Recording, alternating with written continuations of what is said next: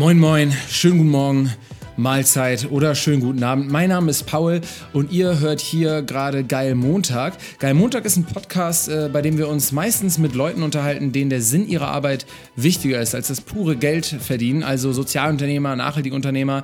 Ähm, und heute bin ich hier im Intro alleine, weil heute Lasse mein Gesprächspartner sein wird. Lasse, mit dem äh, unterhalte ich mich hier natürlich sonst immer mit anderen Leuten, die in unseren Podcast kommen.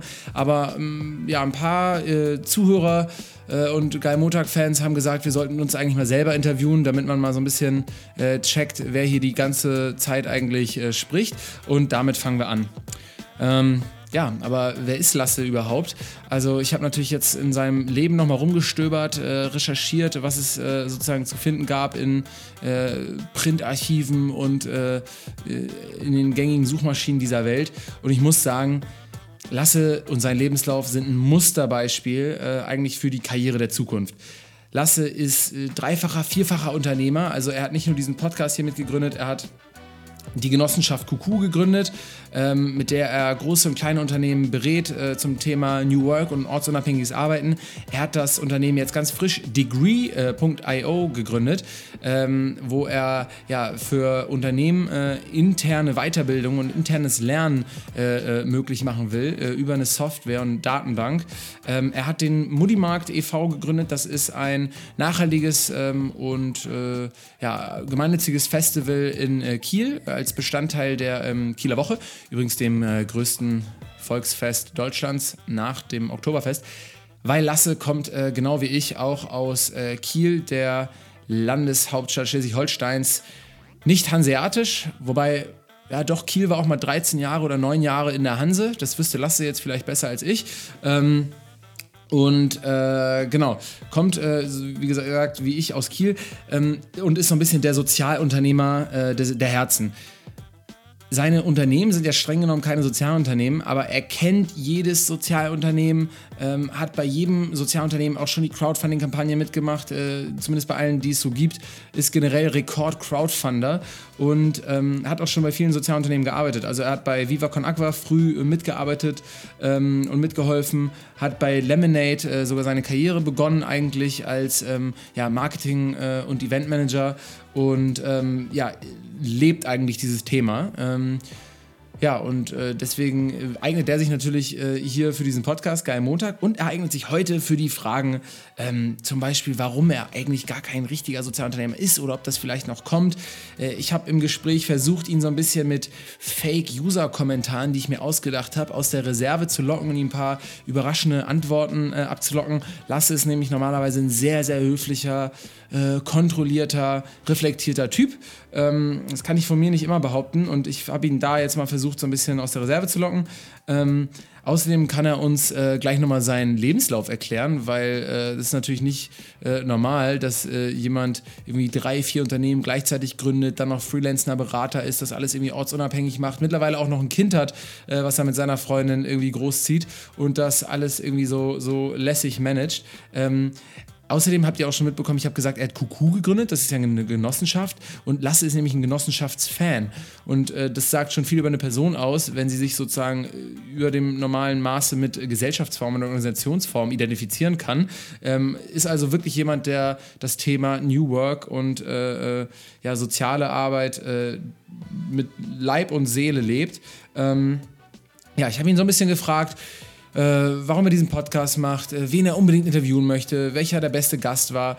Äh, ich habe ihm ein paar Fragen gestellt, die wir sonst unseren Gästen äh, äh, stellen wo die Grenzen vom Sozialunternehmertum sind, ähm, wie er zu den ganzen Themen steht, weil meistens stellt er eben nur die Fragen.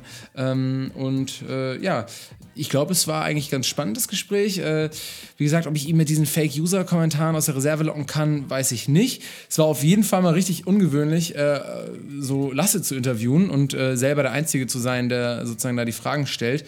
Ähm, ich glaube, es ist aber ein äh, ziemlich lustiges Gespräch geworden, äh, weil ja, wir beide irgendwie ähm, uns schon ganz gut kennen, es deswegen sehr vertraut war und äh, wir einfach mal über die Themen gesprochen haben, mit denen wir uns ja jetzt schon seit fast 50 Folgen, also seit fast 50 Gesprächen beschäftigen. Ähm, und ja, deswegen ähm, wünsche ich euch jetzt äh, viel Spaß mit dem Gespräch.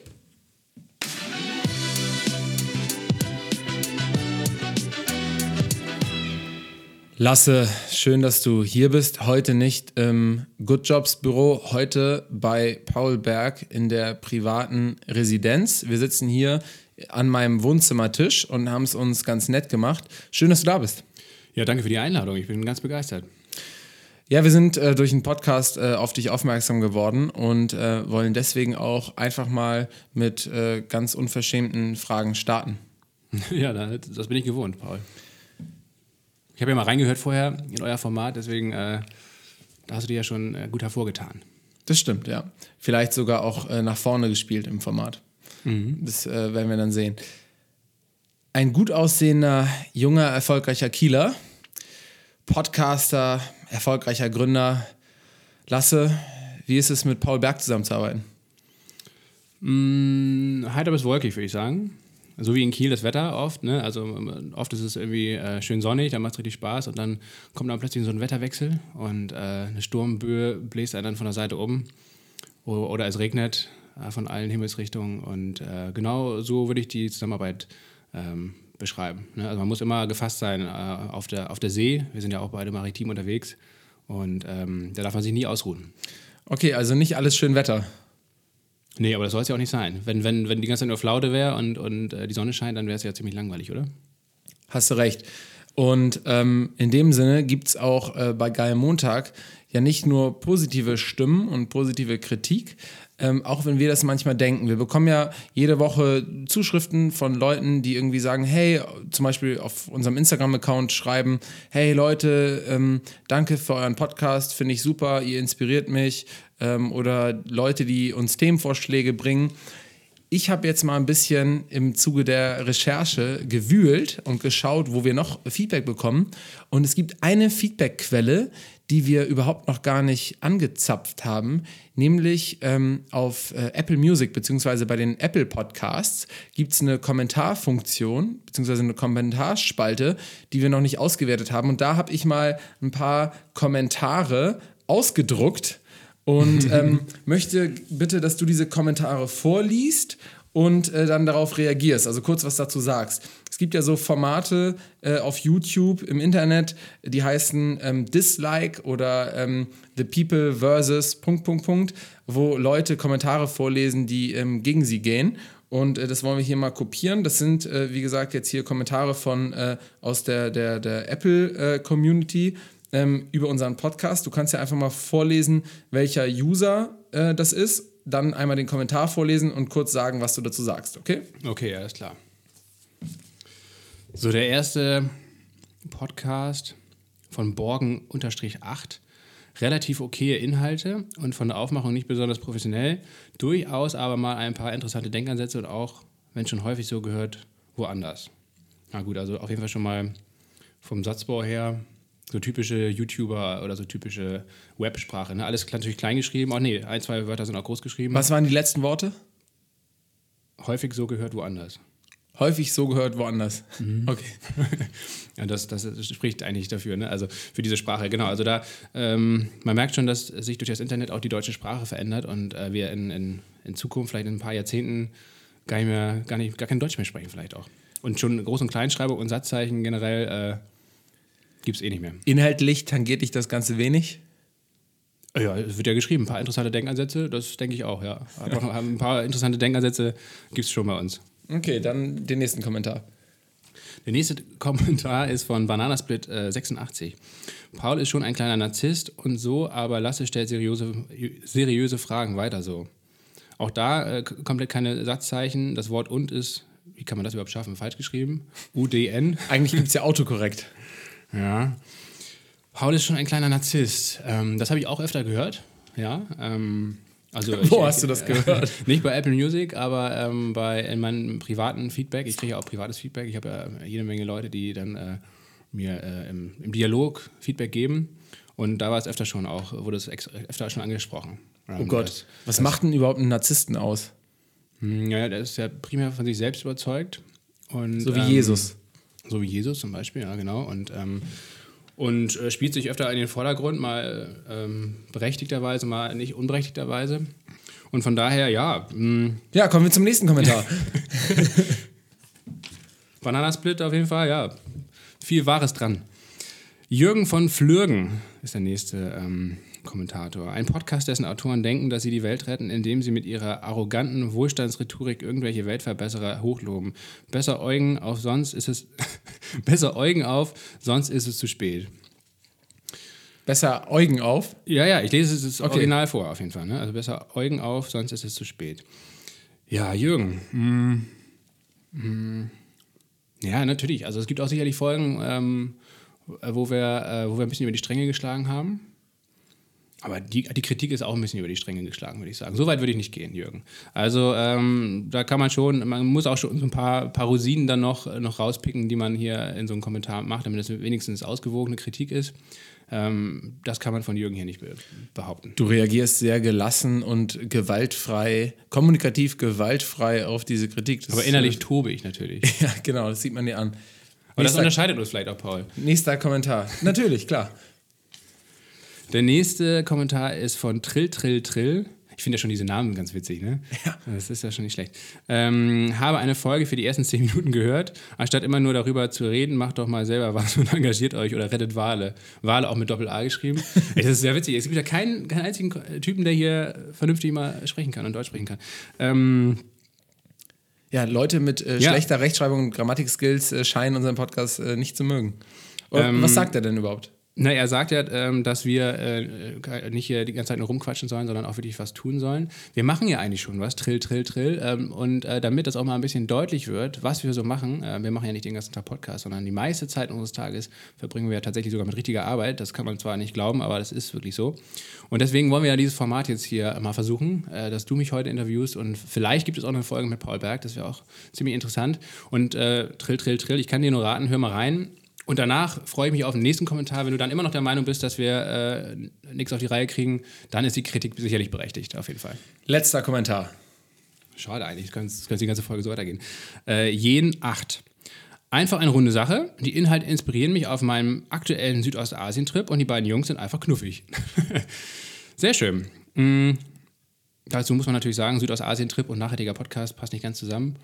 Aber gut, wir haben alle Schwächen. Vielleicht ist er ja auch irgendwie getrennt nach Südostasien. Ist ja kein Ding der Unmöglichkeit. Nee, ist möglich sogar. Ähm, ist ein Ding der Möglichkeit. Ding der Möglichkeit. Ich finde es gut, dass du auch, ich weiß nicht, ob das jetzt alle Kom äh, Kommentare waren hier bei Apple, äh, aber es war ja zum Glück noch ein guter dabei. Also ein halbwegs positiver. Ja, äh, nee, tatsächlich habe ich mir die Kommentare ausgedacht. Und, das weiß ich sogar, weil ich die Kommentare mir bei Apple natürlich selbst durchlese. Nein, du wusstest das? Ja. Oh, schade. Deswegen war ich auch sehr gelassen. Ich, ich dachte, ich kann dich hier verarschen. Aber ich habe mir doch tolle Namen ausgedacht, oder nicht? Auf jeden Fall, auf jeden Fall. Und, ähm, und jetzt äh, wurde auch aufgelöst, warum so viele Rechtschreibfehler drin waren. Ne? Scheiße, das wusstest du. Ich habe extra Rechtschreibfehler reingemacht. Ähm, ja, Mist, aber die Namen fandst du toll. Und ich fand auch eigentlich, das mit den Rechtschreibfehlern war irgendwie authentisch. Aber du weißt ganz genau, welche Kommentare wir bei Apple Music hatten, ne? Wir hatten, äh, äh, also schriftliche Kommentare hatten wir tatsächlich bisher nur positive. Wir hatten aber eine, ein, zwei, äh, null oder ein Sterne Bewertung, weil es gibt, glaube ich, fünf Sterne ne? und, äh, und ein Stern ist die niedrigste Bewertung. Davon hatten wir, glaube ich, ein, zwei Bewertungen, aber leider ohne Kommentar. Und da habe ich mehrmals schon gesucht, ob es, ob es, ob diese Kommentare auch irgendwo schriftlich gibt und begründet wurden, aber ich glaube, ich habe nichts gefunden. Ah, scheiße. Oder also, hast du was gefunden? Also, nee, habe ich auch nicht. Also mhm. konnte ich dich mit dieser ersten Finte nicht reinlegen ähm, 1 zu 0 für Lasse jetzt hier in der Folge. nee, reinlegen konntest du mir nicht, aber Paul, und das muss man jetzt mal an der Stelle sagen, mega gute Idee. Also, das, da muss man erstmal drauf kommen, sehr ja, kreativ. Ähm, das ist dann so eine 2 Plus, wenn man so sagt, hat nicht funktioniert, aber war, die Idee war gut. Äh, stets bemüht, genau. Mhm, genau. genau. heißt das dann. Ähm, fünf schnelle Fragen an Lasse. Ach, jetzt, da habe ich mich am meisten drauf gefreut, Paul. Äh, Lasse, wenn, ich habe mich ja mit deinem Leben beschäftigt und mit dem, was du tust, mit dem, was du sagst. Wir kennen uns ja jetzt auch schon ein bisschen länger. Ähm, und die Frage, die sich mir eigentlich stellt, die zentrale Frage ist, warum ziehst du nicht eigentlich nach Dänemark? Ist das jetzt eine Ja- oder das ist ja keine Entweder-Oder-Frage, ne? Habe ich gesagt, Frage. jetzt kommen Entweder-Oder-Fragen? Ah, nee, stimmt, fünf schnelle Fragen. Warum ich nicht nach Dänemark ziehe? Ähm, ja, weil ich eigentlich ganz zufrieden bin in Berlin und weil Dänemark mir definitiv zu teuer ist aktuell. Du weißt ja, wenn du richtig recherchiert hast, ähm, dass ich gerade von Hand und im Mund lebe quasi und ähm, es nicht auf die äh, Reihe gekriegt habe bisher, ein äh, bürgerliches Leben zu führen oder vor allen Dingen ein vernünftiges Einkommen äh, zu erwirtschaften. Und mit diesem Einkommen kann ich eigentlich nur in Berlin überleben, in einer Wohnung, die ich zum Glück bekommen habe, die wahnsinnig günstig ist. Die aber sehr schön ist und auch nicht zu klein. Nee, nee, die ist, äh, deswegen, es ist ja ein unfassbares Glück, dass wir diese Wohnung bekommen haben und, äh, und da jetzt auch äh, Also von der Hand in den Mund in der 150 Quadratmeter Altbauwohnung. 100 Quadratmeter. Äh, ja, von der Hand und in den Mund ist ein bisschen äh, übertrieben, das, äh, das mag sein.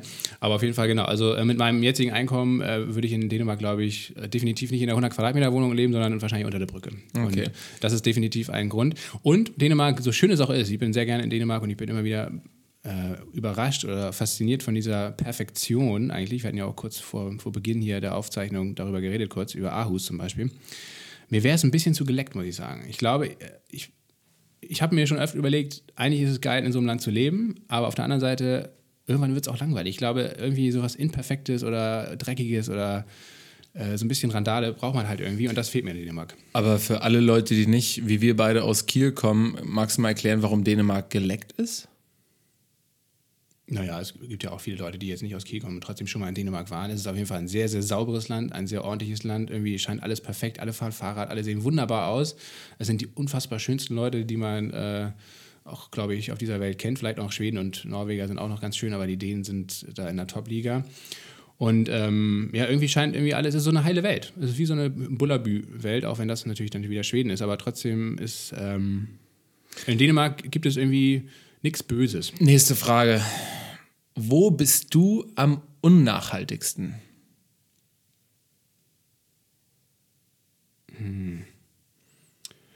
Also auf jeden Fall, da hatten wir schon mal, glaube ich, kurz drüber gesprochen, Verpackungsmüll.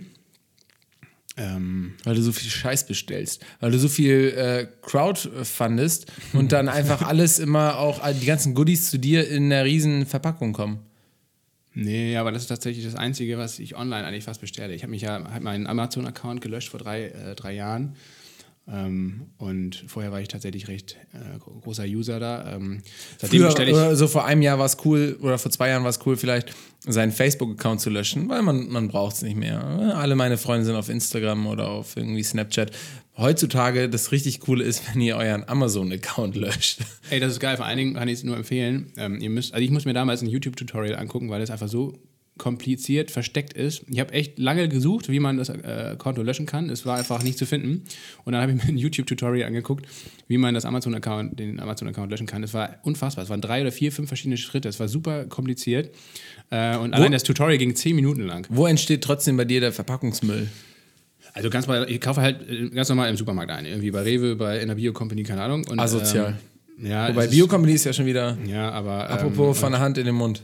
Ich versuche wirklich da ähm, möglichst Verpackung zu vermeiden, aber es ist dann doch immer recht viel. Äh, und ähm, das ist, glaube ich, unnachhaltig. Also so unverpackt Läden gibt es einfach bei uns auf der Ecke nicht. Thema zu. Ähm, diese Frage hatten wir schon mal. New Work oder Social Entrepreneurship? Social Entrepreneurship auf jeden Fall. Ähm, weil mich das noch viel, viel länger beschäftigt. Äh, für mich ist äh, New Work ein Teil von, ja, das ist auch ein bisschen bescheuert gesagt. Aber doch, eigentlich, soziales Unternehmertum ist eigentlich so, so eine große Idee. Ich bin davon überzeugt, dass, dass wir unsere Gesellschaft, den ganzen Kapitalismus so umpolen müssen, dass äh, eben die, die Zielsetzung eine ganz andere ist, dass, sie eben nicht mehr, dass es nicht mehr um Gewinnmaximierung geht, sondern um, äh, um nachhaltige und soziale Ziele und äh, dass wir das auch mit den Instrumenten, zumindest äh, einen Teil der Instrumenten aus dem Kapitalismus machen können. Auch mit der Marktwirtschaft kann man das mit der entsprechenden Rahmengesetzgebung äh, machen. Und deswegen ist Social Entrepreneurship auf jeden Fall das größere Thema. New Work ist sicherlich ein wes- wesentlicher Teil davon, ähm, aber Social Business. Ja, auf den Topf kommen wir später nochmal zurück. Ähm, apropos Social Entrepreneurship. Lasse, warum findest du eigentlich Panzer so interessant? Tja, das ist wirklich eine, eine Fangfrage auf jeden Fall. Ähm, ich habe nicht gedient, ich habe also ich habe ich hab gedient, aber als Zivildienstleistender. Ähm, aber ja, woher meine Faszination für Militär kommt und für alte Panzerschlachten und äh, generell das ganze Militärische. Du bist ja kein Reichsbürger. Nee, ich bin kein Reichsbürger, ich habe auch keinen Waffenschein, ich äh, könnte wahrscheinlich auch nicht schießen, ähm, zumindest habe ich es noch nie gemacht. Aber ich habe tatsächlich schon als ähm, Hashtag Frank Eilers. als, ja, stimmt. Der, der hört hoffentlich zu. Ähm, nee, aber als, als, selbst als Jugendlicher hatte ich tatsächlich, ich habe super viele Bücher, äh, Sachbücher gelesen. Guido Knopp zum Beispiel war mein absoluter Hero. Damals habe ich mir jede CTF-Dokumentation über den Zweiten Weltkrieg angeguckt. Und ich weiß nicht, woher diese Faszination kommt, äh, aber diese Faszination ist in mir. Ich kann sie nicht äh, beerdigen. Ähm, alles, was irgendwie mit den Römer mit, dem, mit Burgen, mit, mit Militär zu tun hat, finde ich wahnsinnig faszinierend. Auch die Strategie, der dahinter steht. Weil Krieg ist ja nicht gleich Krieg, sondern es hat ein sehr großes strategisches Moment. Und Strategie, das ist tatsächlich, was mich sehr, sehr interessiert. Und das ist vielleicht auch das Faszinierende beim Militär. Oh Gott, oh Gott. Jetzt können wir natürlich darüber reden, welcher Krieg strategisch gesehen am interessantesten war.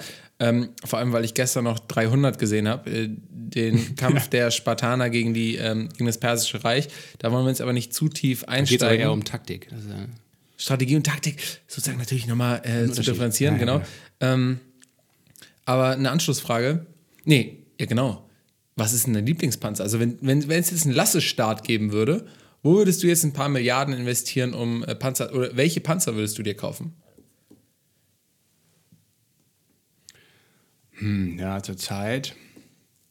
Also jetzt in der aktuellen Zeit oder auch historisch bedingt oder historisch betrachtet? Ja, ich hoffe mal, die aktuellen Panzer sind die besten Panzer. Ja, das stimmt natürlich. Also wenn man, wenn oder gibt es preis-leistungstechnisch irgendwo ein Schnäppchen in der Historie?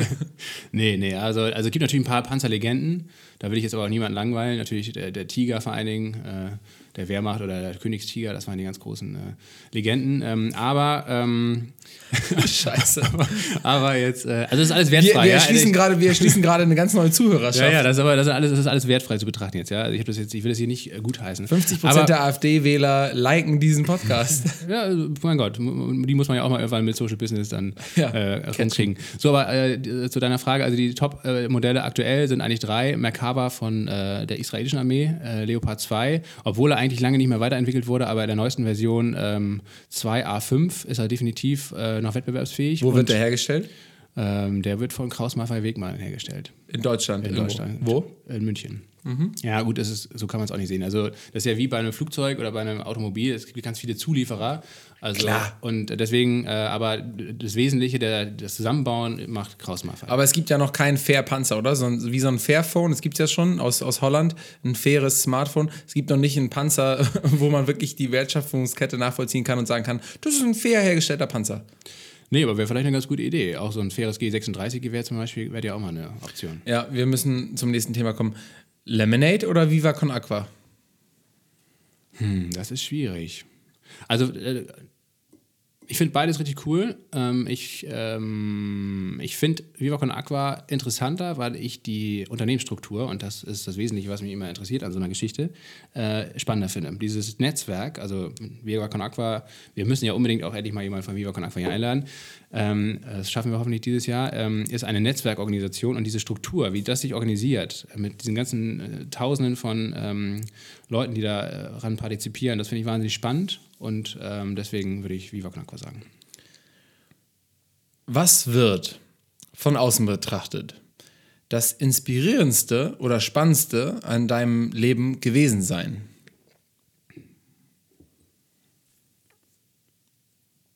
Tja, da muss man natürlich auch ein bisschen in die Zukunft gucken. Hoffe ich zumindest, dass ich noch ein bisschen Zukunft habe. Stand jetzt. Nee, also, du meinst insgesamt, ja. ja. Ich muss auch schon so ein bisschen in die Zukunft mitdenken. Das macht das Ganze natürlich noch kniffliger. Kannst du natürlich auch sagen, dass du irgendwann den größten Energiekonzern der Welt gründest.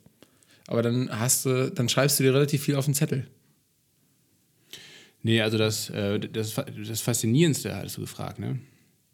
Das Faszinierendste wird vielleicht gewesen sein, äh, dass ich, ähm, obwohl ich so viele verschiedene Sachen gemacht habe, irgendwie trotzdem hoffentlich einen roten Faden dabei gewahrt haben werde. Also bei deiner Grabrede wird eventuell ein Redner sagen, also Lasse, der hatte immerhin einen roten Faden. ja, und wenn, wenn er keinen roten Faden hatte, dann wenigstens rote Wangen, ne? Das habe ich nämlich tatsächlich. so, und, und, Kinder werden dann so sagen: Boah, der Lasse Kroll, der ist so inspirierend, der hatte nämlich einen roten Faden in seinem Leben. Ja, gut, okay, die Antwort ist scheiße, das kannst du mir, das hast du jetzt gespiegelt. Äh, also, ähm, das ist natürlich auch eine Fangfrage oder eine richtig gute Frage, Paul, muss man sagen. Das hätte ich ja gar nicht zugetraut. Danke. Ähm, ich würde einfach gerne, das, was ich jetzt aktuell tue, das würde ich ganz gerne einfach Stück für Stück irgendwann mal zum Erfolg führen. Das heißt also äh, Arbeit und auch vor allen Dingen äh, Unternehmensstrukturen, äh, so ein Netzwerkunternehmen äh, weiterdenken und auch möglichst weiter irgendwie erfolgreich entwickeln. Und äh, wenn das gelingt, dann wird das, glaube ich, vielleicht eine faszinierende Angelegenheit gewesen sein. Jetzt hast du schon darüber geredet, indirekt über das, was du machst. Ähm, wie sieht denn ein typischer Lasse Kroll Montag aus? Ja, ziemlich chaotisch auf jeden Fall. Also generell, alle meine Tage sehen recht chaotisch aus. Ähm, sie beginnen äh, so zwischen fünf und sechs meistens, dann wird meine Tochter wach, dann, ähm, naja, Frühstück, Frühstück machen wir meistens in der Küche und äh, das geht da schon recht drunter und drüber. Dann geht es in die Kita, dann bringe ich äh, Luca in die Kita und dann habe ich echt ein enges Zeitfenster von äh, sechs Stunden, 9 bis 15 Uhr, wo ich äh, möglichst produktiv und äh, konzentriert arbeiten kann, weil um 15.30 Uhr muss ich wieder zur Kita, um sie um 16 Uhr abzuholen. Wann isst du denn was? Ja, meistens irgendwie zwischendrin, aber ich versuche das, äh, ich muss mir, das ist auch ein guter Vorsatz zum Beispiel. Ich habe jetzt im letzten Jahr viel zu oft Mittag gegessen mit, mit Leuten, die ich gerne treffe und da geht dann locker immer anderthalb Stunden bei drauf. Du würdest lieber Mittagessen mit Leuten, die du nicht gerne triffst. Nee, ich, äh, ich würde gerne das weiter so fortführen, aber das, das zieht einfach viel zu viel Zeit. Äh, und deswegen muss ich das leider, glaube ich, zurückfahren dieses, dieses Jahr so ein bisschen. Zumindest solange ähm, ich nur dieses enge Zeitfenster zum Arbeiten habe. Weil danach ist dann, wie gesagt, erstmal richtig viel äh, Kinderbespaßen angesagt, von 16 bis 18, 19 Uhr. Dann kommt äh, Tini nach Hause und dann äh, ich, arbeite ich meistens noch oder ich nehme mit die Podcast auf oder ich bin so fertig, dass ich einfach auch früh ins Bett gehe. Was die meisten Leute nicht wissen, ist, dass du natürlich auch ein Buchautor bist. Und du hast mal ein Buch geschrieben, was als E-Book veröffentlicht wurde und auch als wirkliches Buch. Du hast ja heute, ähm, ohne dass du es wusstest, mir ein kleines nachträgliches Weihnachtsgeschenk mitgebracht, nämlich dein Buch, was du geschrieben hast. Das heißt Abflug. Ähm, ist natürlich auch unfassbar narzisstisch, ähm, da sein eigenes Buch zu verschenken, aber. Wer ist jetzt der Narzisst? Ja, siehst du, hat schon abgefärbt, Paul. Aber ähm, ähm, ich weiß ja, dass du große Vorsätze hast, nämlich zwei Bücher pro Monat zu lesen. Und damit du äh, nicht zu viel Zeit verplemperst mit der Recherche nach guten Buchtiteln, habe ich dir jetzt zumindest diese Arbeit ein Stück weit abgenommen. Viel Spaß bei der Lektüre. Dankeschön. Relativ große Buchstaben, 225 Seiten. Ähm, das Buch heißt Abflug. Ähm, du hast quasi einfach mal über eine Reise, die du gemacht hast, ein Buch geschrieben. Erstens, wie kommt man darauf, dass es Leute interessiert? Und zweitens, für wen lohnt sich das, diese 6 Euro zu investieren, um dein E-Book zu kaufen? Ja, das war 2011, 2012.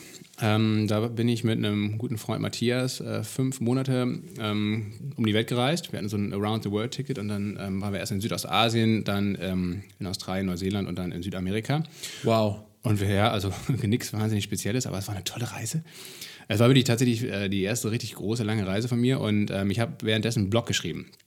Und das war damals noch jetzt nicht so verbreitet und ich habe da, wir haben das, die Arbeit uns aufgeteilt, Matthias hat viel äh, fotografiert und ich habe die Texte geschrieben und am Anfang hatten wir das irgendwie, wie das halt so klassischerweise ist, so für die Leute da zu Hause irgendwie gedacht. Und dann haben wir aber gemerkt, also Matthias hat sich da auch ganz gut reingefuchst, wie man diesen Blog dann auch noch optimieren kann.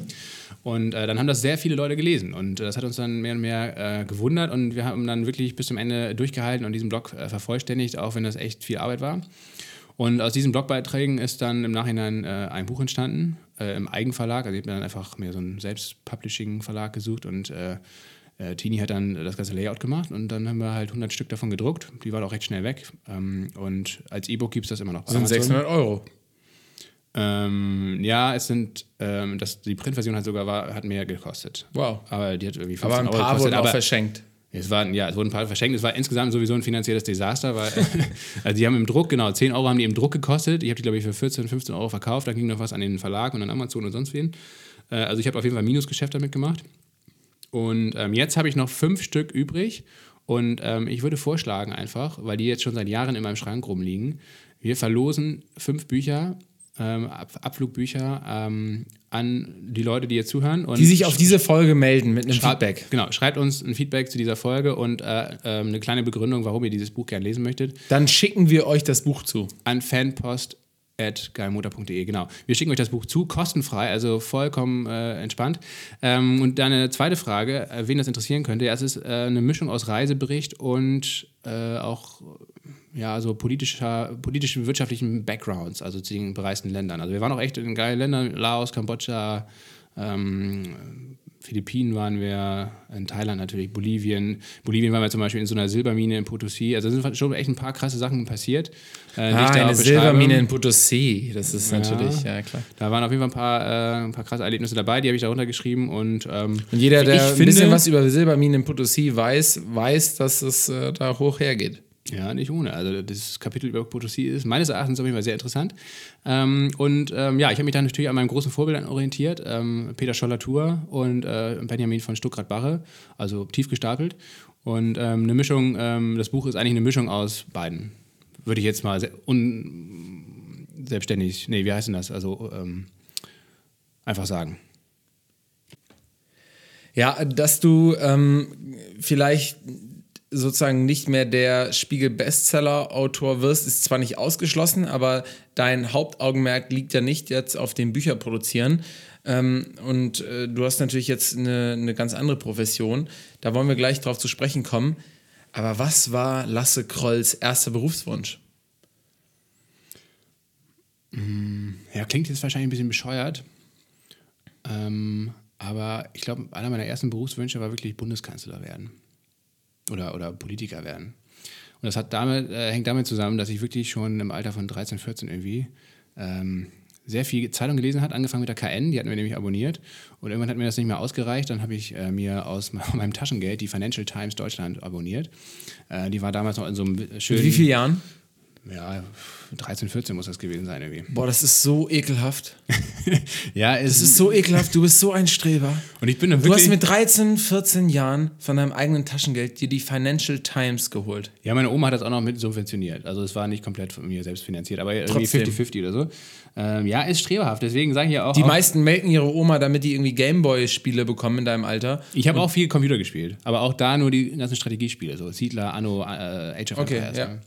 Sudden Strike, da sind wir wieder beim Militärischen. Ähm, und ja, und aus der Zeit, David, habe ich mich dann richtig reingefuchst. Ich bin extra immer eine Stunde früher aufgestanden, habe gefrühstückt und äh, die Financial Times gelesen. Und dann bin ich zur Schule gegangen und habe dann am Ende auch äh, beim AB meine, meinen Vipro-Leistungskurs mit 15 äh, Punkten abgeschlossen. Wenn man bis dato einen Schlussstrich oder einen Strich unter dein Leben ziehen würde, würde man eigentlich denken, der muss ein High-Performer werden. Entweder wird es ein Unternehmensberater oder wirklich ein Politiker-Arschloch. Ähm, weil wer sich schon mit äh, 13, 14 Jahren die Financial Times von seiner Oma subventionieren lässt, ähm, der ist irgendwie ein Freak und äh, vielleicht auch bestimmt für äh, den höheren Dienst. Weißt du, was meine zweite Frage war? Tatsächlich. Die hat sich nämlich genau darauf bezogen. Die zweite Frage ist, weißt du eigentlich, was dich attraktiv macht? Nämlich, du hast früh angefangen, Zeitung zu lesen. Und ich wollte dich eigentlich fragen, warum hast du so früh angefangen, Zeitung zu lesen? Und ähm, das hast du schon erklärt. Und was bedeutet Zeitung lesen für dich?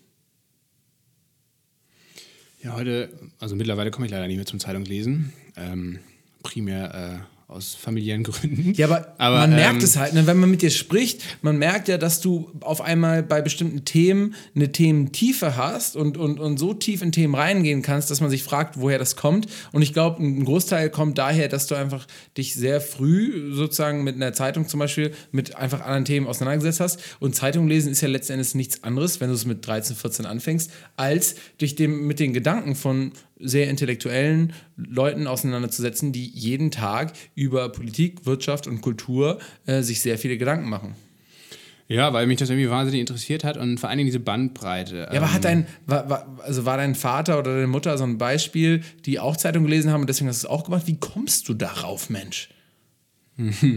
nee, äh, also die haben, die haben sicherlich die KN gelesen und so weiter, aber dann eher so wahrscheinlich. Also mein Kieler Vater, Nachrichten. Genau, die, die Kieler Nachrichten, Entschuldigung. Ähm, aber dann also meine Mutter definitiv eher, glaube ich, den Lokalteil und mein Vater sicherlich auch hier und da mal Politik. Mit dem diskutiere ich auch immer nach wie vor sehr gerne über äh, Politik oder so. Mit Mutter nicht. Mit Mutter nicht, nee. Aber das ist jetzt auch nicht schlimm. Mit der kann man ja über andere Sachen diskutieren. Ähm, nee, aber ich glaube, die, die, Zeitung, das Zeitunglesen ist das eine und das andere ist aber ähm, die Gabe, und das ist, glaube ich, eine, eine Gabe von mir, ähm, das auch irgendwie zu behalten. Also ich glaube, das, das, das Aufnehmen ist das eine, aber das ist, glaube ich, dann schon, man muss da wahrscheinlich irgendwie, keine Ahnung, was weiß ich, was bei mir irgendwie läuft, aber auf jeden Fall äh, kann ich mir viele Dinge auch merken und Zusammenhänge merken. Und das ist, glaube ich, eine Sache, die, äh, die vielleicht jetzt nicht jeder Lasse irgendwie hat. Kroll hat eine Prädisposition für Ballastwissen, das ist schön. Aber Ähm, dafür habe ich zum Beispiel, ich habe zwar dieses, diese, keine Ahnung, Allgemeinbildung vielleicht oder wie man das immer nennen mag, aber zum Beispiel so Spezialwissen habe ich überhaupt nicht. Ähm, und ich war ja auch in ganz vielen fachspezifischen Fächern in der Schule, also Mathe, Chemie, Bio, war ich super schlecht. Ah, oder das- Physik. Okay, das ist balsam also- für meine Seele, ja. für mein Ego. Ähm, Und bin es auch nach wie vor. was für ein Abi hattest du? Ja, das ist ja deine Lieblingsfrage. Ähm, 2,7, glaube ich. Das ist natürlich erschreckend schlecht für jemanden, der mit 13, 14 Jahren schon die Financial Times äh, abonniert hatte. Ja, aber ich hatte halt immer nur in bestimmten Geld. Fächern richtig gute Noten, also meinetwegen Wirtschaft, Politik und Geschichte oder so. Und dann hatte ich in vielen anderen Fächern richtig scheiß Noten. Fünf, vier, Ja, aber das, das, ist, das gibt es tatsächlich relativ selten, diese Mischung. Ähm, was warst denn du für ein Typ in der Schule? Also warst du eher ein, ein ruhiger, warst du ein Klassenclown, warst du ein Bully, äh, der andere gemobbt hat oder warst du einfach so ein, so ein Mitläufer so ein, oder so ein Stiller? Ähm, ich glaube, da erinnere ich mich gerade an so einen Spruch ähm, aus dem Abi-Buch, aus dem Jahrbuch, das man immer dann hat. Äh, da hat eine geschrieben, glaube ich. Man hat ja immer so Kommentare dann unter jeden äh, äh, dann drunter stehen und die sind dann auch anonym. Eine hat dann, oder eine oder einer hat dann geschrieben, äh, macht immer unangenehme Sprüche oder, oder Witze oder irgendwie so. Ich glaube, ich war tatsächlich zumindest eine Zeit lang äh, tatsächlich schon in der Rolle von so einem Klassenclown. Ich hatte auch so einige Lieblingslehrer, wo man das dann machen konnte. Ähm, und äh, aber mit anderen bin ich da sehr, sehr angeeckt. Ähm, ja, aber ich hatte auch so meine ruhigen Phasen. Irgendwie so eine Mischung aus Klassenclown und ruhig, würde ich sagen. Aber Nach- insgesamt war die Schulzeit cool. Das freut mich doch. Ähm, nach der Schule hast du an der Leuphana Universität ähm, studiert in Lüneburg, die ja als eine durchaus äh, sehr gute Uni gilt. Ähm, da hast du äh, was studiert? Wirtschaft, Recht und Politik, oder? Von 2012 bis 2015? Äh, ja, das war schon der Master. Ich habe 2008, ich habe also, genau, ich habe 2007 Abi gemacht, dann äh, ein Jahr Zivi. Das war echt eine witzige Zeit. Ähm, da war ich Malteser-Fahrer und hatte meinen eigenen Wagen und ähm, das war auf jeden Fall eine, die wildeste Zeit, glaube ich, meines Lebens. Ähm, Als äh, Zivi-Fahrer für die Mhm, ja, Malteser. genau. Ja, da hat man einfach un- unfassbare Freiheit. Man hat sein erstes Geld verdient, hat aber noch zu Hause gelebt, dann hat man aber schon seinen eigenen Wagen gehabt, also einen riesen Transporter irgendwie. Das kennen ja die Kinder von heute gar nicht mehr, Nee, weil nee, äh, die ja nicht mehr dienen müssen. Du hast auch nicht gedient, aber äh, sozusagen, weil du eigentlich musstest, hast du, warst du dann Zivi-Fahrer für die Malteser. Und warum war das eine wilde Fahrt? Weil du einen Unfall gebaut hast mit dem Krankenwagen.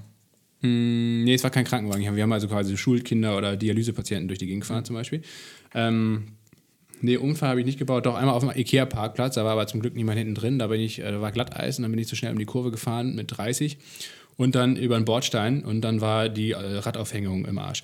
Das war das Schlimmste. Und Also dann, da, das war quasi die Zeit zwischen äh, Schule und, Und, äh, Uni. Deine Frage und war, ähm, ähm, Du Lüneburg. hast, genau, Lüneburg. Du hast Business Administration studiert. ich habe eigentlich klassisch BWL und Politikwissenschaften studiert. Ja, Auch das, und wir sind Brüder im Geiste, Paul. Das merkt man ja immer wieder. ja, Zumindest äh, jetzt akademisch Du betrachtet. meinst es zu merken. Ähm, ich hatte rückwirkend, habe ich jetzt das Gefühl, dass du einer dieser Studenten bist, vor allem die Wirtschaft studiert haben, die sich wirklich für das Thema Wirtschaft interessieren. Nicht nur quasi, weil die Eltern das studiert haben oder weil äh, die Gesellschaft sagt, mach mal BWL, weil dann wirst du was, sondern ich glaube, du fandst wirklich Wirtschaft interessant, oder? Nee, aber dazu, das ist eine gute Frage, weil äh, jetzt im Nachhinein denkt man, ja, ja, der, der ist ganz gezielt dahingegangen. Ähm, das war überhaupt nicht so. Ich hatte nach der Schule oder nach dem Zivi keine Ahnung, was ich machen sollte. Und ich habe, ich weiß noch jetzt, äh, oder fällt mir jetzt gerade wieder ein, ich habe ich hab mich damals auf ganz viele verschiedene Ausbildungsberufe beworben, weil ich wusste, wollte eigentlich gar nicht studieren. Ich habe mich so als Autoverkäufer im Autohaus beworben oder als ähm, Event, äh, zum Event, wie heißt denn das, Ausbildungsberuf, Eventmanagement oder so, bei so einem Pharmakonzern, Johnson Johnson, äh, in in der Nähe von Hamburg und da wurde ich fast genommen. Ich war in der letzten Auswahlrunde von so einem Assessment Center, wurde nicht genommen. Und dann hatte ich mich bei verschiedenen Unis beworben und auch völlig random auf irgendwas, ähm, primär BWL und so, ähm, ohne aber richtig zu wissen, weil, weil mich das schon irgendwie vielleicht interessiert hätte. Und äh, auch in Lüneburg gab es so ein Auswahlverfahren und äh, wurde da auch eingeladen und wollte da nicht hingehen, weil ich irgendwie am Wochenende irgendeine Party hatte oder sowas, irgendwas völlig Unwichtiges. Und meine Eltern, das weiß ich noch, und das rechne ich im Nach- im Nach- Nachhinein auch richtig hoch an. Ich weiß noch, wie heute, das war so ein richtiger Streit. Ich wollte da nicht hin, nach Lüneburg fahren zu dieser Prüfung und mein Vater meinte, ey, wir schreiben dir sonst nichts vor, aber da gehst du jetzt hin, fertig, so. Ende der Diskussion. Und dann bin ich wirklich hingefahren. Wobei sie ja keine Druckmittel hatten, oder? Nö, hatten sie nicht. Äh, hätte ich auch nicht machen müssen. Aber habe ich dann wirklich gemacht. Und, ähm, und dann, weil mein EC war ja, wie du richtig weißt, jetzt nicht, nicht so der, der Burner. Und dann ähm, habe ich diesen Test, war ich einer der unter den besten 5 oder 10 Prozent. Und das hat mich eigentlich letztendlich nur äh, zu dieser Uni gebracht, sonst wäre ich da nie angenommen worden mit meinem EC. Und, äh, und dann habe ich mehr und mehr äh, Stück für Stück erst realisiert, was das für eine Uni ist und äh, wie da der Ansatz ist. Und äh, ja, im Nachhinein bin ich da extrem froh, dass ich das dann gemacht habe. Aber also zu der Zeit damals war es ganz, ganz anders. Und hast dann auch noch den Master dort gemacht an der Leuphana Universität in äh, Lüneburg. Ähm, auch da wieder jetzt dem, der Master nicht mehr in Business Administration, sondern in Wirtschaft, ähm, Politik und Recht. Ähm, hat man wieder das Gefühl gehabt, du hast dich wirklich für die Themen interessiert. Zwischendurch hast du allerdings den Muddy-Markt gegründet in Kiel. Ähm, ein Satz zum Muddy-Markt. Ja, Muddy-Markt ist aus dem, eigentlich aus dem Lunatic Festival heraus entstanden, weil ich habe während Lüneburg oder während des Studiums in Lüneburg ganz viele verschiedene Projekte da gemacht an der Uni. Und unter anderem war ich zwei Jahre äh, Vorstand von einem gemeinnützigen Verein, äh, dem Lunatic e.V. und die haben dann äh, gemeinnütziges Musikfestival organisiert für 3000 Leute auf dem Campus einmal im Jahr. Und äh, das hat mir sehr gut gefallen. Und äh, dann habe ich letztendlich so ein ähnliches Projekt, nämlich auch eine, so ein partizipatives Musikevent auf der Kieler Woche gestartet, 2013. Und äh, das hieß Muddymarkt. Auch das war ein Verein, den ich gegründet habe dann zu dem Zweck. Und wir haben dann halt eine Fläche gesucht, ähm, die halt nicht kommerziell betrieben wird und wo halt alle möglichen Leute aus der Stadt, DJs oder äh, irgendwelche Kreativen oder auch Gastronomen, ähm, da äh, selbst Programm machen können. Weil, muss ich das so vorstellen, wie jedes andere Volksfest auch, ist ein riesen äh, Boda in der Stadt, irgendwie 3 Millionen oder 3,5 Millionen Besucher. Für eine Stadt wie Kiel mit 200 20.000 Einwohnern echt ein dickes Ding so. Eine Hausnummer, ja. Und ähm, das ist halt alles komplett zugeballert mit Buden und äh, alles natürlich in professioneller Hand. Das heißt also professionelle Schausteller, die dann da halt das dicke Geld verdienen. Und ähm, wir wollten es halt ändern, äh, dass man wirklich äh, den Leuten, die halt eigentlich, viele Leute hatten keinen Bock mehr auf die Kita Woche, auf das Programm, dass man denen halt äh, so ein Stück Stadt wieder zurückgibt. Und ähm, das war das Ziel. Und das haben wir auch äh, gut geschafft über die Jahre. Wie hast du dann entschieden, was du nach deinem Masterabschluss machst?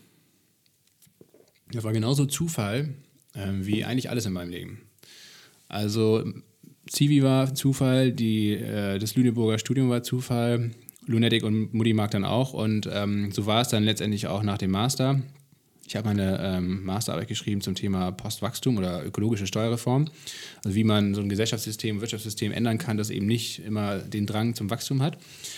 Und dann habe ich was völlig anderes gemacht, weil äh, dann hat mich Lemonade angeschrieben, ähm, also die, die Getränkemarke aus Hamburg, äh, die ich damals auf dem Lunatic Festival Soziale Getränkemarke? Genau. Äh, und äh, die hatte ich nur kennengelernt, die Gründer, Jakob und Paul, durch das Lunatic Festival, weil hm. das Lunatic Festival war eines der ersten Festivals, wo die ihre Getränke am Start hatten. Und ich war damals äh, Festivalleiter und deswegen äh, haben wir da zusammengearbeitet. Deswegen kannte ich die aus den ganz frühen Zeiten oder Tagen. Und die hatten äh, zu der Zeit gerade einen Eventmanager für Deutschland gesucht, äh, um das ganze Eventmarketing äh, aufzuziehen. So bist du zu deinem Job gekommen genau. und äh, dein und Job war dann was? Ich habe dann letztendlich zweieinhalb Jahre ähm, das ganze Eventmarketing deutschlandweit aufgebaut. Das heißt also alle Auftritte von Lemonade auf Festivals, äh, auf der Berlinale, auf Konferenzen, äh, auf Messen und so weiter und so fort. Also überall, wo Marketing in der Fläche gemacht werden muss, ähm, und sei es jetzt nicht im Supermarkt, aber also auf Event, im Eventcharakter, das habe ich da gemacht. Für alle, die den Podcast noch nicht gehört haben oder noch nicht wissen, was Lemonade ist, das ist die soziale Getränkemarke neben vielleicht Viva Con Agua in Deutschland. Die machen äh, Limonaden, die machen äh, Tees, die machen Mate und sind mittlerweile auch in jedem Spätkauf, Kiosk oder äh, Supermarkt vorhanden. Ähm, ziemlich erfolgreiches Musterbeispiel für soziales Unternehmertum. Ähm, haben wir auch schon eine Folge ganz am Anfang mit Eileen Puhlmann, falls ihr Interesse habt, gerne mal reinhören. Ja, du hast bei Lemonade dann quasi auch in der Folge äh, das, das Wachstum irgendwie mitgemacht, ne? Und so erlebt, wie das ist, wenn ein soziales Unter Unternehmen eigentlich äh, schnell wächst. Wie war das? Ja, genau. Es war, ähm, also ich glaube, während ich da war, hat sich das bestimmt mehr als verdoppelt. Also vielleicht als ich ankam, waren das 25 Leute, als ich gegangen bin, waren das 100 Leute. Oder es war ja also mehr als verdoppelt. Auf jeden Fall, ja, sehr starkes Wachstum in der Zeit. Glaubst du, das ist, glaubst du, das fühlt sich als Mitarbeitender anders an, so ein schnelles Wachstum in einem sozialen Unternehmen mitzumachen, als in einem herkömmlichen Unternehmen? Mm, glaube ich gar nicht mal. Ich glaube sogar eher, dass die Herausforderungen mindestens genauso groß sind, sogar vielleicht sogar noch größer. Und das hat sich auch bei Lemonade gezeigt. Das war ja auch einer der Gründe, warum ich dann gegangen bin, ähm, dass äh, du natürlich am Anfang so ein total eingeschworenes Team hast und was halt vor allen Dingen an diesen Purpose äh, glaubt. Und ähm, wenn du dann so schnell wächst, dann äh, stellen sich wahnsinnig viele Fragen und Herausforderungen, äh, wie du diesen Purpose und diesen Team Spirit, der da echt unglaublich war, das waren unglaublich viele richtig coole Leute, mit denen ich auch nach wie vor sehr eng befreundet bin wie du die im Unternehmen halten kannst, wie du die motivieren kannst, wie äh, die auch teilweise überqualifiziert sind für bestimmte Aufgaben, wie du die trotzdem halt ähm, an Bord halten kannst. Und das ist eine wahnsinnige Herausforderung. Und das hat sich auch bei Lemonade gezeigt und das ist mal, mal besser, mal schlechter gelaufen. Und ähm, deswegen, ich glaube, große Unterschiede zu einem äh, normalen Unternehmen gibt es da auch nicht. Zumindest wenn dann so schnell sich das ganze Unternehmen weiterentwickelt, wie es in dem Fall passiert ist. Ne? Hast du aufgrund von der Komplexität auch aufgehört oder warum hast du dann letztendlich bei Lemonade irgendwann gekündigt? Ich habe ja aus zweierlei Gründen. Einerseits glaube ich, weil ich inhaltlich, äh, ich wollte, das war extrem stressig dieser Job. Ich war halt super viel auf Reisen. Ich habe eigentlich das erste Jahr zum Beispiel, ich habe zwar schon in Berlin gewohnt, da hatten wir schon die Wohnung hier und habe aber eigentlich das ganze Jahr über in Hamburg äh, bei meiner Schwester, bei meiner Oma, bei irgendwelchen Freunden auf der Couch gepennt, so, weil, halt, weil ich die meiste Zeit in Hamburg gearbeitet habe. Ähm, und, und auch an den Wochenenden. Ich hatte dann teilweise, 2016 war ich glaube ich auf 16 oder 17 Festivals alleine, also 16, 17 Wochenenden ähm, unterwegs und ich hatte, war einfach völlig fertig. So. Das war die eine Komponente und die andere Komponente war dann, ja, ich hatte mich tatsächlich äh, so ein bisschen da das Unternehmen hat sich in einigen Belangen halt nicht so entwickelt, wie ich das, äh, wo, wie ich mich da irgendwie wiedergefunden hätte und deswegen war es eine gute Entscheidung dazu. Muss man auch mal ehrlich dann sagen, einfach, ne? Ja. Nach Lemonade habe ich jetzt hier auf meinem Fragenkatalog ein Kapitel, das heißt The Real Lasse. Weil nach Lemonade hast du mit deiner äh, Freundin Tini ein Kind bekommen, drei Projekte mitgegründet und bist äh, freiberuflicher New Work Berater. Ähm, siehst du das auch so ein bisschen so, dass das vielleicht so der Anfang vom Real Lasse war? Weil ich sehe es so, wenn ich so auf, bis jetzt auf dein Leben schaue, dass der Real Lasse gar nicht festangestellt irgendwo ist, sondern eigentlich genau so aufgestellt ist, wie du gerade aufgestellt bist, mit mehreren Projekten, zwei, drei Gründungen und äh, ja, relativ frei ist in seiner Arbeits- und Lebensform. Ja, ich glaube auch. Manchmal, es gibt auch viele Tage, wo ich denke, das ist der Anfang vom Ende. Ähm, aber ja, du kannst es recht haben. Und das war auch ein Prozess, weil ich glaube, auch jetzt erst nach zwei, drei Jahren, wo ich das gemacht habe, ähm, realisiere ich mehr und mehr, ähm, dass, dass ich gar nicht, glaube ich, an so eine Institution, an ein Unternehmen oder so gebunden sein möchte. Auch nicht als Gründer, auch nicht als Geschäftsführer zum Beispiel. Ähm, sondern dass es tatsächlich so ist, dass mich das, was mich am meisten erfüllt, ist diese ähm, Flexibilität oder diese unterschiedlichen Einflüsse. Ne, also Podcast mit dir ist was, das äh, super viele coole Sachen, die man erleben kann und äh, dann meinetwegen äh, Kuku, die Genossenschaft und auch die anderen Tätigkeiten, die bringen dann wieder andere Sachen mit rein. Und ähm, ich bin aber tatsächlich immer noch in der Erfindungsphase, um zu schauen, wie man sowas wie man daraus ein Lebensmodell machen kann oder mhm. Arbeitsmodell.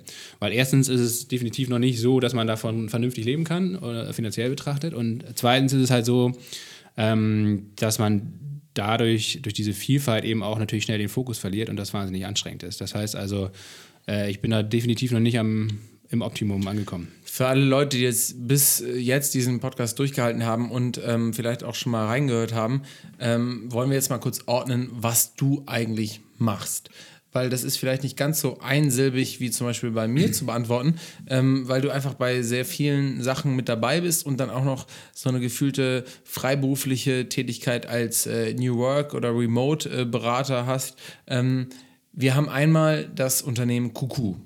Das ist eine Genossenschaft, die hast du gegründet vor zwei Jahren jetzt.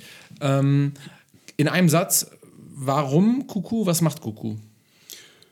Kuku ist eigentlich eine Plattform für Selbstständige, um selbstständiges Arbeiten äh, oder Gründertum zu fördern, ähm, weil das oft, ich glaube, viele Leute würden gerne selbstständig arbeiten oder eigene Ideen ähm, äh, realisieren, aber haben dann halt viele Risiken oder Hemmschwellen im Kopf. Ne? Also natürlich finanzieller Art, äh, aber auch, wie mache ich das, wie, wie mache ich das mit den Steuern, mit den Finanzen, mit dies und das, wie mache ich das vertrieblich. Ähm, und das sind oft immer die gleichen Fragen. Also wenn ich mit Leuten spreche, die entweder selbstständig sind oder selbstständig machen, sich selbstständig machen wollen, sind es immer die gleichen administrativen Fragen. Und die Idee dieser Genossenschaft ist, das eigentlich kollektiv zu lösen. Das heißt also, diese ganzen Sachen wie Steuern, Finanzen, äh, Buchhaltung, Rechtsberatung etc zu bündeln, über die Genossenschaft äh, gemeinsam zu lösen und gleichzeitig auch äh, immer wieder Kundenaufträge äh, zu vermitteln. und ähm, trotzdem aber jedem die Selbstständigkeit oder die Eigenverantwortung äh, zu lassen. So. Und mhm. ähm, das ist so ein bisschen die Vision dahinter. Ne? Also wir sind jetzt, wie gesagt, noch recht klein, wir haben 38 Mitglieder, wir sind 60 Leute vielleicht im erweiterten Netzwerk.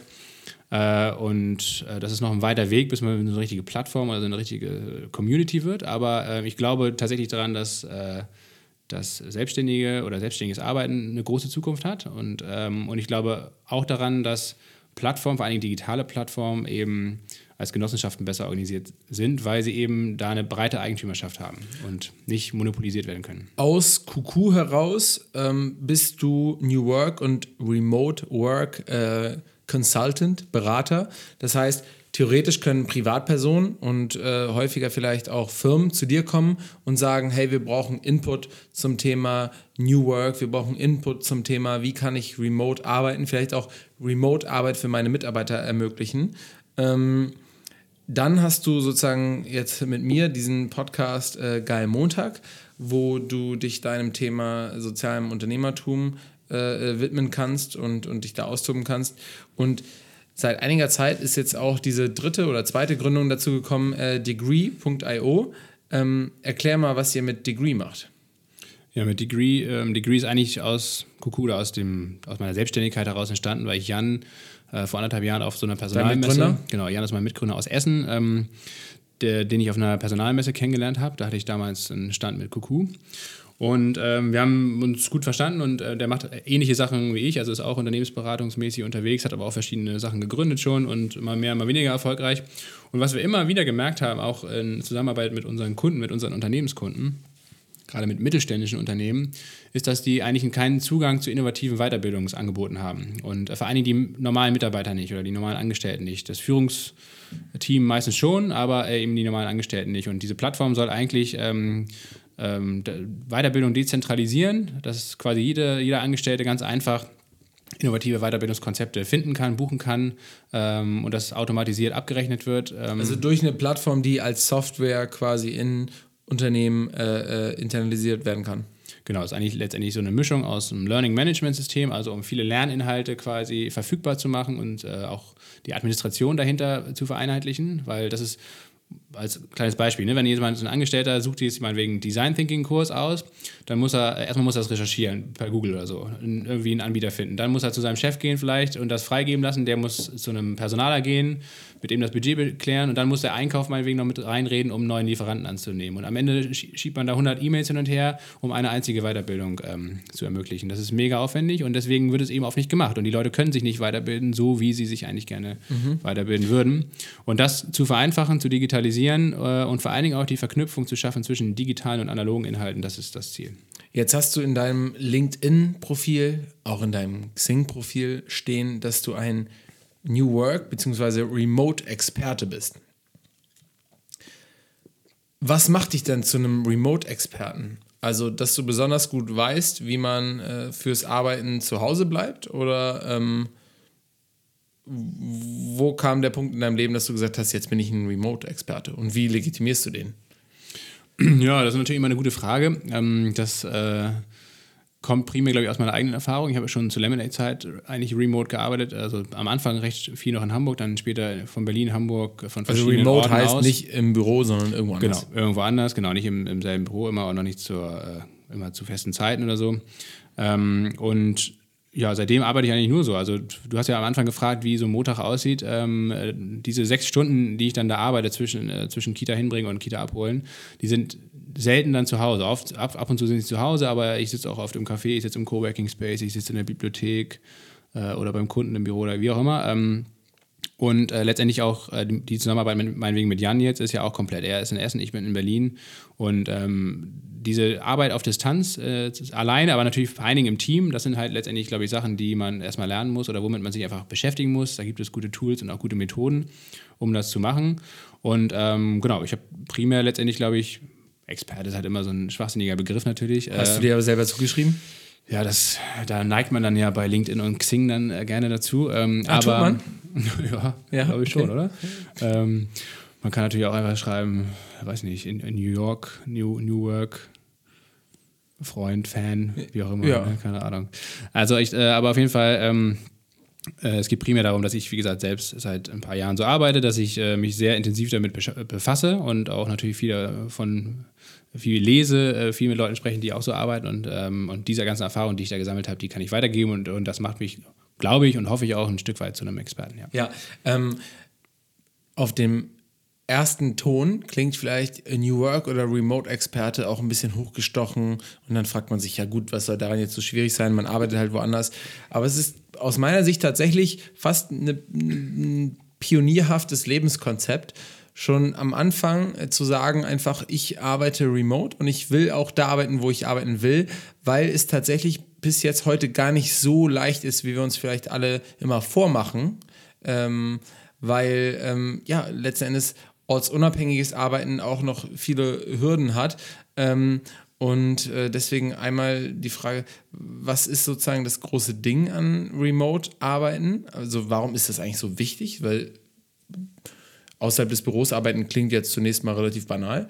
Und warum ist es auch historisch gesehen eigentlich irgendwie jetzt ein Wandel oder so eine neue Evolutionsstufe von Arbeit? Vielleicht die, äh, die letzte Frage zuerst. Also historisch betrachtet ist äh, Arbeit, wie wir sie heute sehen oder definieren, eigentlich primär Lohnarbeit. Und das ist eigentlich ein Phänomen, was es seit erst seit 250 Jahren, seit der Industrialisierung gibt. Weil vorher hat letztendlich jeder na nicht remote, aber primär zu Hause gearbeitet oder für sich selbst gearbeitet, als Bauer, als Handwerker, als Kaufmann und so weiter. Ähm, man kannte es nicht, dass man einen großen Arbeitgeber hatte, einen großen Industriebetrieb, wo dann alle zu einer festen Zeit hingelatscht sind und wieder zurückgelatscht äh, sind. Also diese Trennung zwischen Wohnen und Arbeiten zum Beispiel und auch diese festen, diesen festen Zeittakt und überhaupt generell äh, der ganze Lohn, das gibt es eigentlich erst seit äh, der Industrialisierung, weil man da eben ganz viele Menschen an einem Ort für eine Fabrik meinetwegen brauchte. Und ähm, Warum musste diese Fabrik an einem bestimmten Ort sein? Weil die Rohstoffverfügbarkeit an einem bestimmten Ort war. Am Anfang war halt die Fabrik da, wo Kohle und Eisen zum Beispiel gefördert wurde. Ne? Und äh, dann klar, wurde, es, wurde die Eisenbahn entwickelt, dann hat sich das auch ein bisschen verstreut, aber die, die Industriezentren sind ja nicht umsonst äh, im Ruhrgebiet, in, in, in, in, England zum Beispiel gewesen oder an bestimmten Orten. Und das war immer da, wo Kohle und Eisen zum Beispiel vorkam oder Erz. Ähm, und äh, dieser Industrietakt und, äh, und auch diese Zentralisierung von Arbeit, die haben wir immer noch, obwohl wir eigentlich ja kein, keine Industriegesellschaft mehr sind. Aber trotzdem pendeln äh, jedes Jahr oder jeden, jeden Tag Millionen von Leuten äh, von A nach B, obwohl sie es eigentlich von ihrer Aufgabe her äh, betrachtet nicht mehr müssten. Und ähm, das hat einen mega ökologischen Impact wenn man sich anguckt, äh, gerade was Verkehr anbelangt, ist ja wirklich das Thema gerade in Deutschland, äh, was bei der, ähm, beim CO2-Ziel total hinterherhinkt. Äh, wir werden immer, immer mobiler und stoßen immer mehr CO2 aus dem Verkehr, während alle anderen Sektoren zurückgehen. Und, äh, und das andere Thema ist, dass es ja auch mega stressig ist für die Leute. Die Leute werden krank, wenn sie halt immer weitere Strecken hin und her pendeln müssen und eben äh, das ganze soziale Leben dadurch gestört oder manchmal sogar zerstört wird. So. Und äh, das kann man gut an einem Beispiel, also ein aktuelles Projekt zum Beispiel, einen aktuellen Auftrag, den ich mache, ist halt äh, den Landkreis Braunschweig-Wolfenbüttel dabei beraten, wie man Coworking im ländlichen Raum etablieren kann. Also wie man Pendlerströme. Wolfenbüttel? Braunschweig, Wolfenbüttel. Ah, da die Ecke. Genau, ja. So Niedersachsen, also geografisch ne, zwischen Wolfsburg, Hannover, Salzgitter gelegen. Da sind die großen Industriebetriebe, also Stahl oder VW oder ne, sowas. Und die Leute pendeln letztendlich jeden Tag mit dem Auto 30, 40 Minuten in irgendwie eine Richtung zu der nächstgrößeren Stadt. Und ähm, das hat zur Folge, dass eben ähm, diese ganzen Dörfer mehr oder weniger tot sind, weil sie eigentlich, da wird nur noch übernachtet so. Und das ganze dörfliche Leben, das ganze soziale Leben ist tot. Und wie cool wäre es eigentlich, wenn zumindest die Leute, die äh, irgendwas am Computer machen, und das machen viele, ähm, einfach da ähm, zumindest ein, zwei, drei Tage die Woche einfach in ihrem Dorf arbeiten könnten. Und dann vielleicht nicht allein im Homeoffice, weil das ist eben auch ein wichtiger Punkt, dass die Leute auch keinen Bock haben, alleine irgendwo zu sitzen, sondern die wollen halt schon irgendwie mit anderen Leuten kommunizieren. Und das wäre halt dann zum Beispiel in einem Coworking Space der Fall. Also wir müssen uns als Gesellschaft auch ein bisschen wieder daran gewöhnen, an einen neuen Zustand von Arbeit. Wir sind jetzt nicht mehr diese Industriegesellschaft, die genau da, dort arbeitet, wo es Kohle und Eisenerz gibt, sondern wir sind eine Wissensgesellschaft und wir können eigentlich arbeiten, wo wir wollen, weil wir sitzen sowieso die meiste Zeit am Computer. Aber wir haben das noch nicht so richtig sozusagen in Fleisch und Blut bekommen, weil wir trotzdem immer noch dann zu diesen zentralisierten Punkten pendeln, weil wir denken, ja, wir müssen hier jetzt irgendwie sein, weil das ist ja halt Arbeit. Genau. Ähm, obwohl es heute ja nicht nur für die Arbeitnehmerinnen und Arbeitnehmer mega Vorteile hätte, nicht mehr zu pendeln, sondern auch für Unternehmen. Weil wenn man bedenkt, ähm, die meisten Büros sind ja in Innenstadtlagen und äh, zu horrenden Gewerbemieten.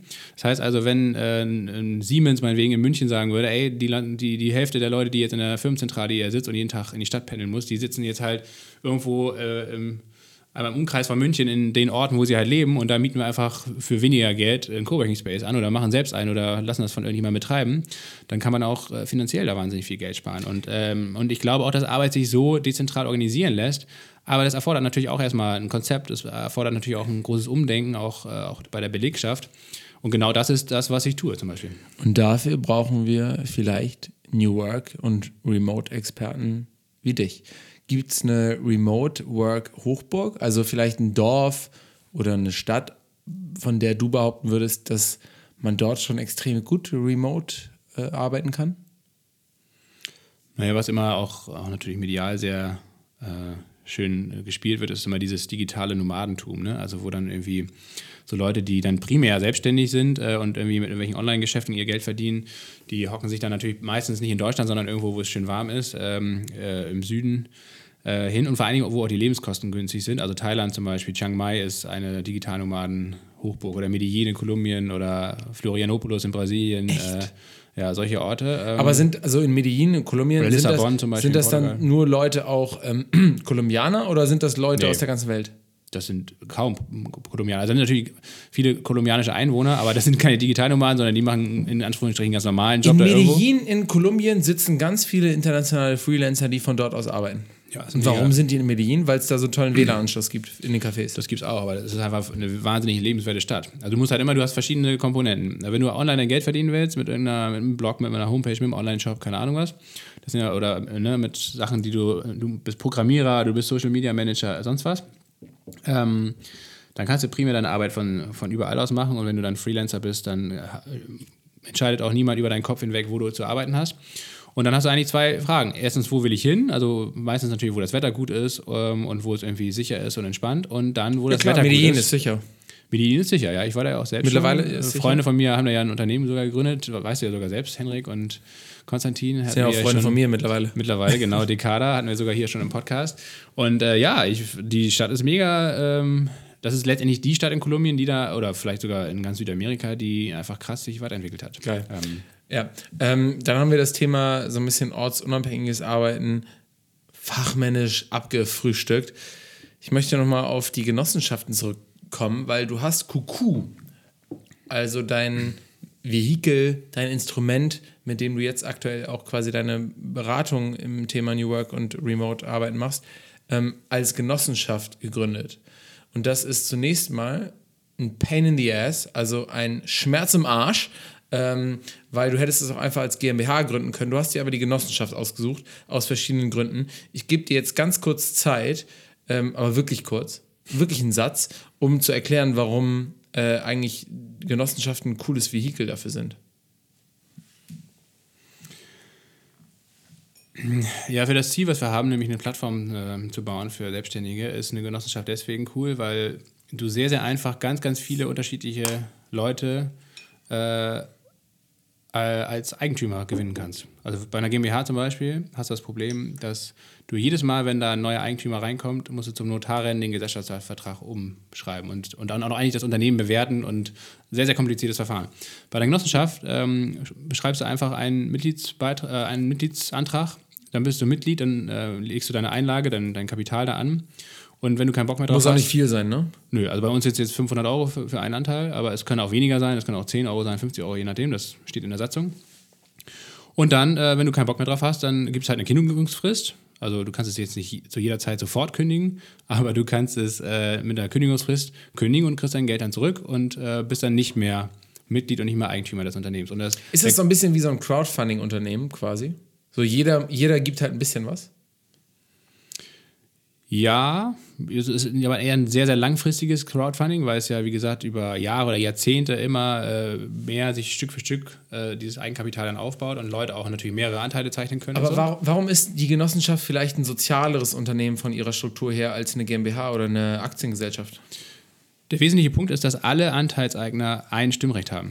Ähm, das heißt also, das Hauptorgan dieser Genossenschaft, also der, die Geschäftsführung macht der Vorstand, ganz normal wie bei einer Geschäftsführung der, bei der GmbH auch. Äh, aber das Hauptorgan ist die Generalversammlung, äh, also die Hauptversammlung von allen Mitgliedern. Und auf dieser Hauptversammlung hat jedes Mitglied eine einzige Stimme, ganz egal, wie viele Anteile man hat. Bei einer AG, bei einer GmbH, bei allen anderen Kapitalgesellschaften ist es immer so, wenn man mehr Geld einbringt, hat man auch mehr Stimmrecht. Und das heißt also, das Kapital gewinnt dann am Ende ähm, die Macht. Bei der Genossenschaft ist es eben nicht so, jede, jede Person hat eine einzige Stimme, ganz egal wie viel man äh, angelegt hat. Und das macht äh, das zu der einzigen demokratischen Rechtsform, die wir haben. Und ähm, das ist meines Erachtens ein ganz, ganz wesentlicher Punkt, wenn wir über die Frage diskutieren, ähm, wie wir äh, gerade Plattformmodelle, digitale Plattformen, äh, äh, in eine vernünftige Eigentumsstruktur überführen können. Weil zurzeit, wie gesagt, wenn man große Plattformen sich anguckt, gehören die halt wenigen Aktionären und die verfügen über eine gigantische Macht, einen gigantischen Einfluss und profitieren halt von den Daten oder von, von dem Wissen von ganz, ganz vielen, die an dieser Plattform beteiligt sind. Und bei uns wäre es dann so, letztendlich, wenn wir das mit der GmbH machen würden, würden wir als Eigentümer von dem Wissen, von der Expertise äh, und von dem Können dieser ganzen Selbstständigen alleine profitieren, finanziell profitieren, während alle anderen ja vielleicht natürlich den Nutzen haben, diese Plattform, diese Dienstleistung äh, zu bekommen, aber eben äh, nicht als Eigentümer dabei sind. Im Kontrast zu einer Aktiengesellschaft wäre es dann eine andere Situation, wenn jetzt ein großer Aktionär sich zum Beispiel oder ein großer Investor sich bei einer Genossenschaft einkauft, auch entsprechend viele Anteile hat ähm, hätte der dann nicht mehr Stimmrecht als ähm, ein anderer Aktionär, vielleicht der sich nur mit 500 Euro eingekauft hat?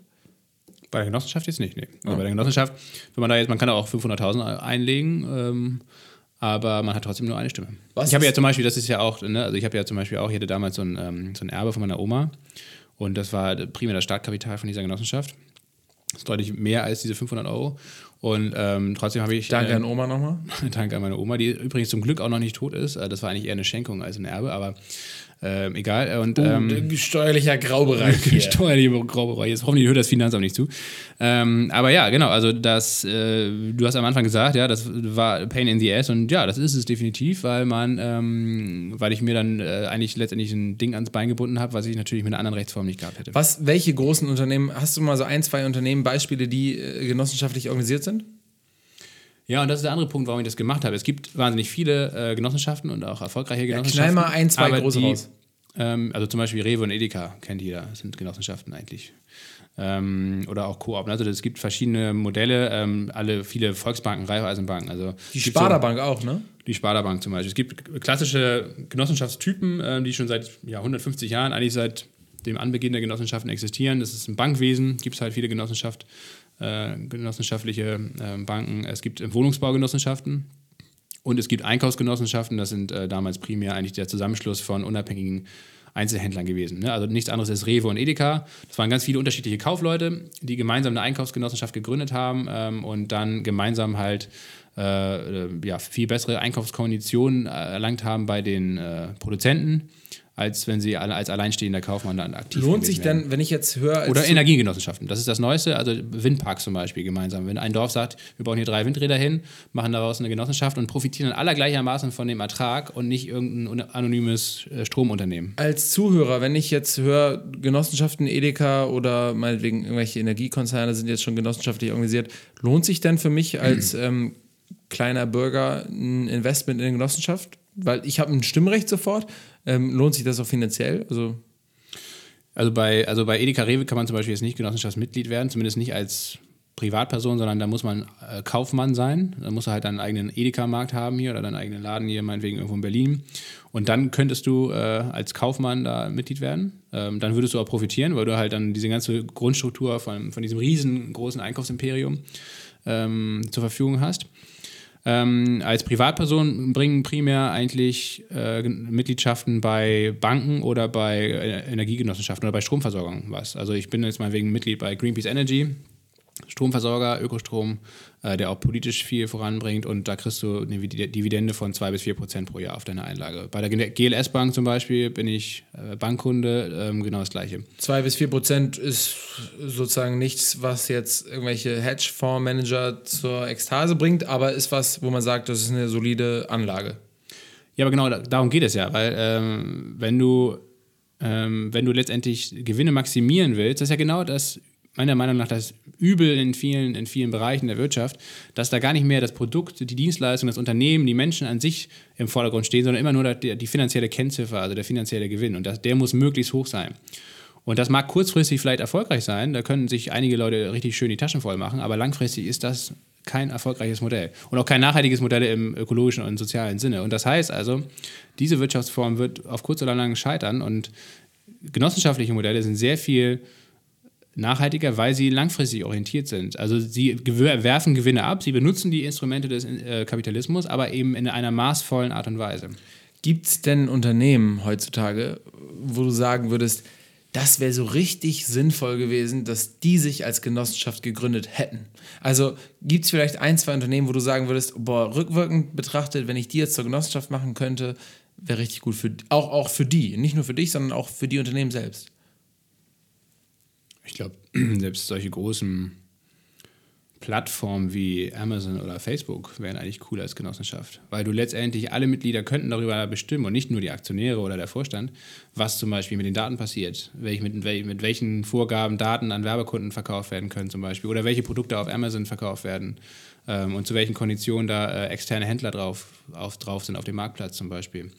Oder Carsharing. Äh, letztendlich es gibt auch Carsharing-Genossenschaften, aber die, die großen Player am Markt sind ja äh, keine Genossenschaften.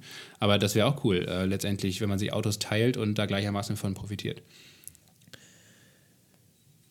Genossenschaften, ortsunabhängiges Arbeiten, das sind ja auch alles mh, hm, vielleicht Dinge, von denen Leute vor 30 oder 40 Jahren gesagt hätten, das sind Utopien oder das sind utopische Zustände, wenn wir sowas häufiger in der Wirtschaft vorfinden würden. Das gilt auch für den Acht-Stunden-Tag. Also heutzutage beschweren sich vielleicht viele Leute darüber, dass sie acht Stunden am Tag arbeiten müssen. Aber der Acht-Stunden-Tag war für Leute von vor vielleicht 100 Jahren eine Utopie. Die haben teilweise in, während der Industrialisierung in irgendwelchen Mietskasernen wohnen müssen und haben teilweise 60 Stunden in der Woche gearbeitet. Für die wäre es eine Utopie gewesen, zu sagen, wir arbeiten nur fünf Tage die Woche, nicht sieben Tage, das war ja früher üblich, sondern halt acht Stunden am Tag.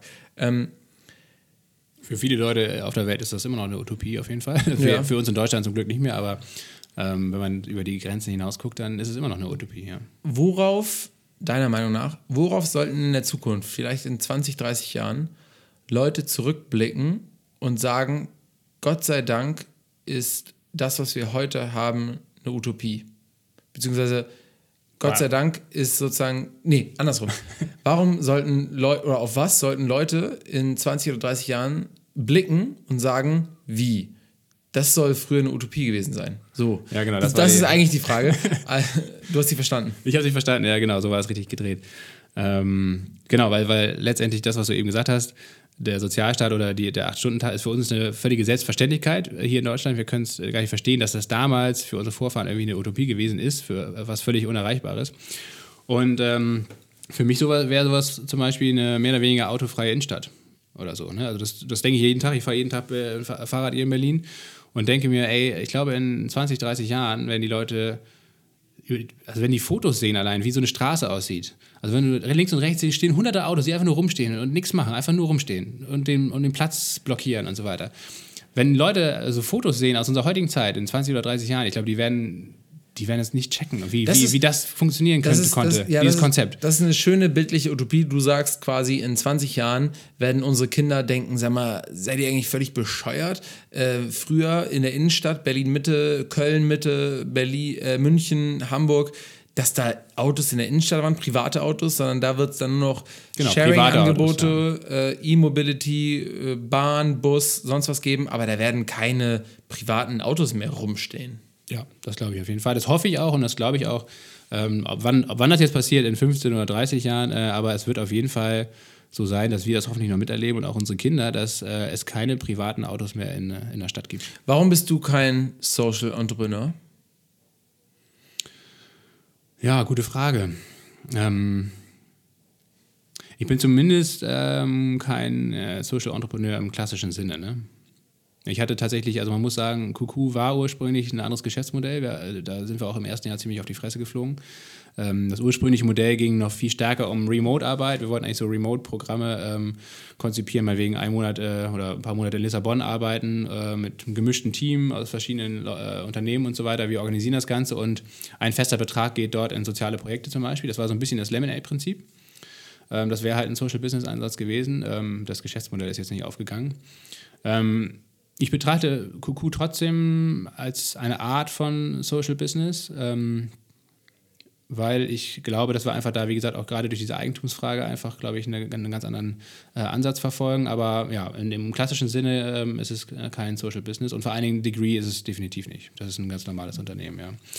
Ähm, damit hast du ja, die Frage ich, noch nicht beantwortet. Ja, warum ich das. Also es muss halt, es muss passen. Es, äh, es bringt nichts, wenn man, glaube ich, jetzt, also meinetwegen in dem Fall von Degree, ähm, wäre das sehr aufgesetzt, wenn man da jetzt irgendwas äh, so zwanghaft drauf oktroyieren will. Also wenn, wenn es die Möglichkeit gibt und wenn wir merken in der, in der Zwischenzeit, ich glaube, es wird da sich auch wahnsinnig viel verändern noch. Wir haben jetzt ja gerade erst im Oktober angefangen und sind jetzt gerade erst äh, in, der, in der ganz frühen Phase der, der Produktentwicklung noch.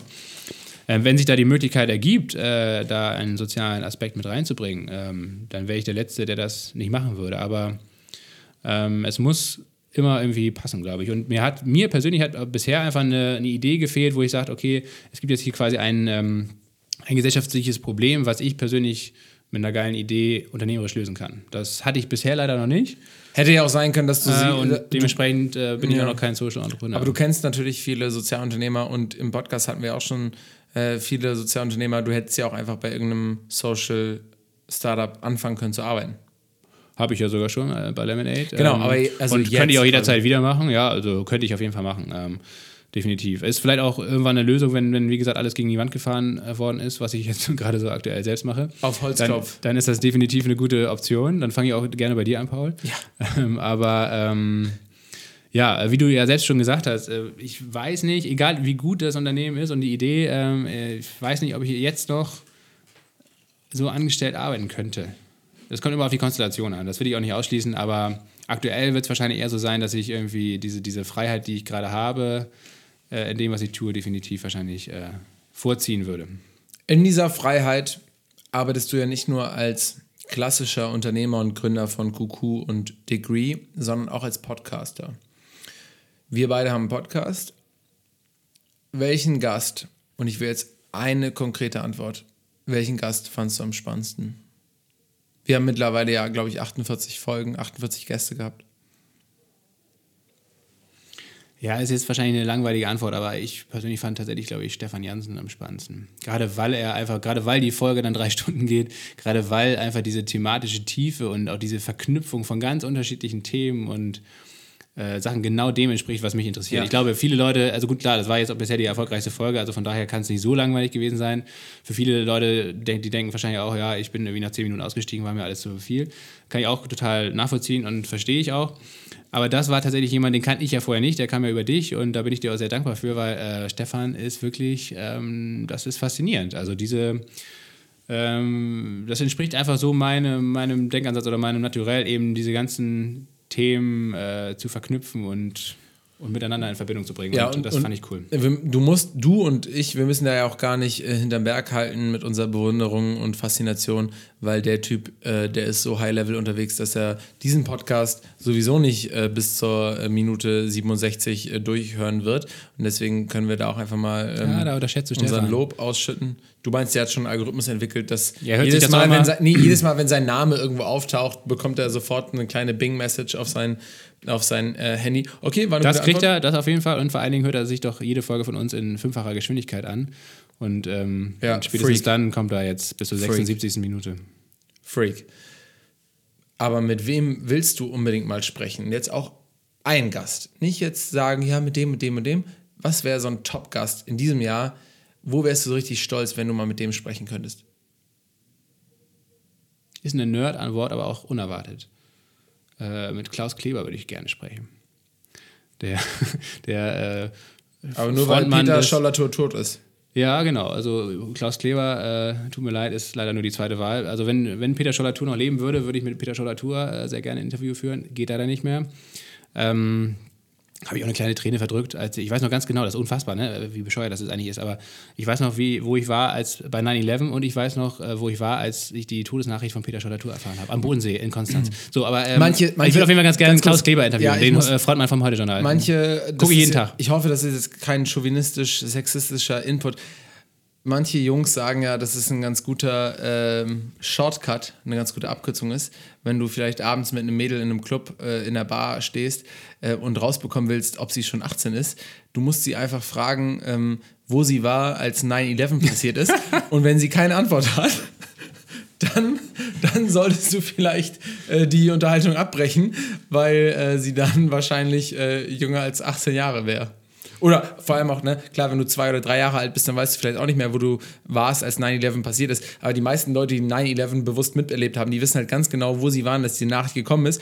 Und wenn du deswegen ein Mädel fragst in der Bar oder in einem Club, äh, wo warst denn du eigentlich, als 9-11 passiert ist, wenn sie darauf keine Antwort hat. Im Kindergarten. Genau, vielleicht einfach äh, Tisch wechseln.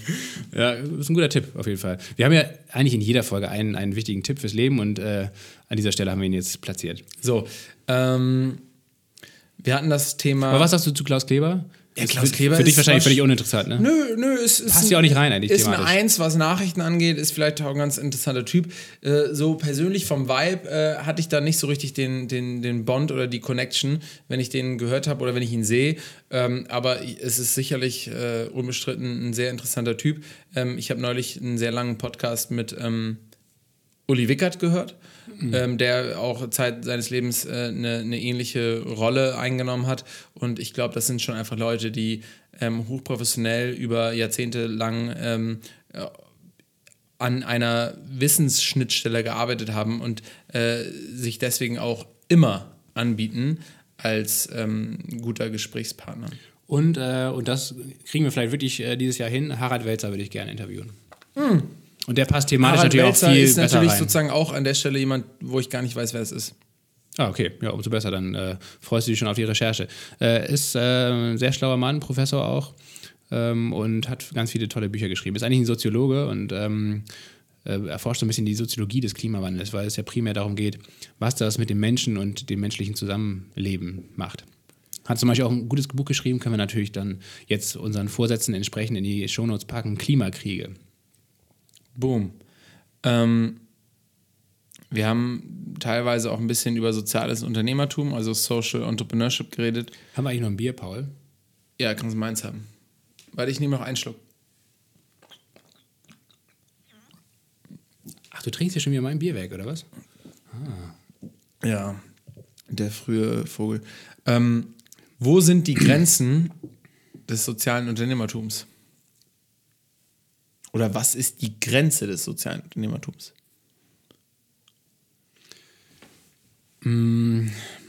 Soziales Unternehmertum funktioniert vor allen Dingen in der, zurzeit noch in der Nische und es kommt nur über diese Nische hinaus, wenn äh, die politischen Rahmenbedingungen verändert werden.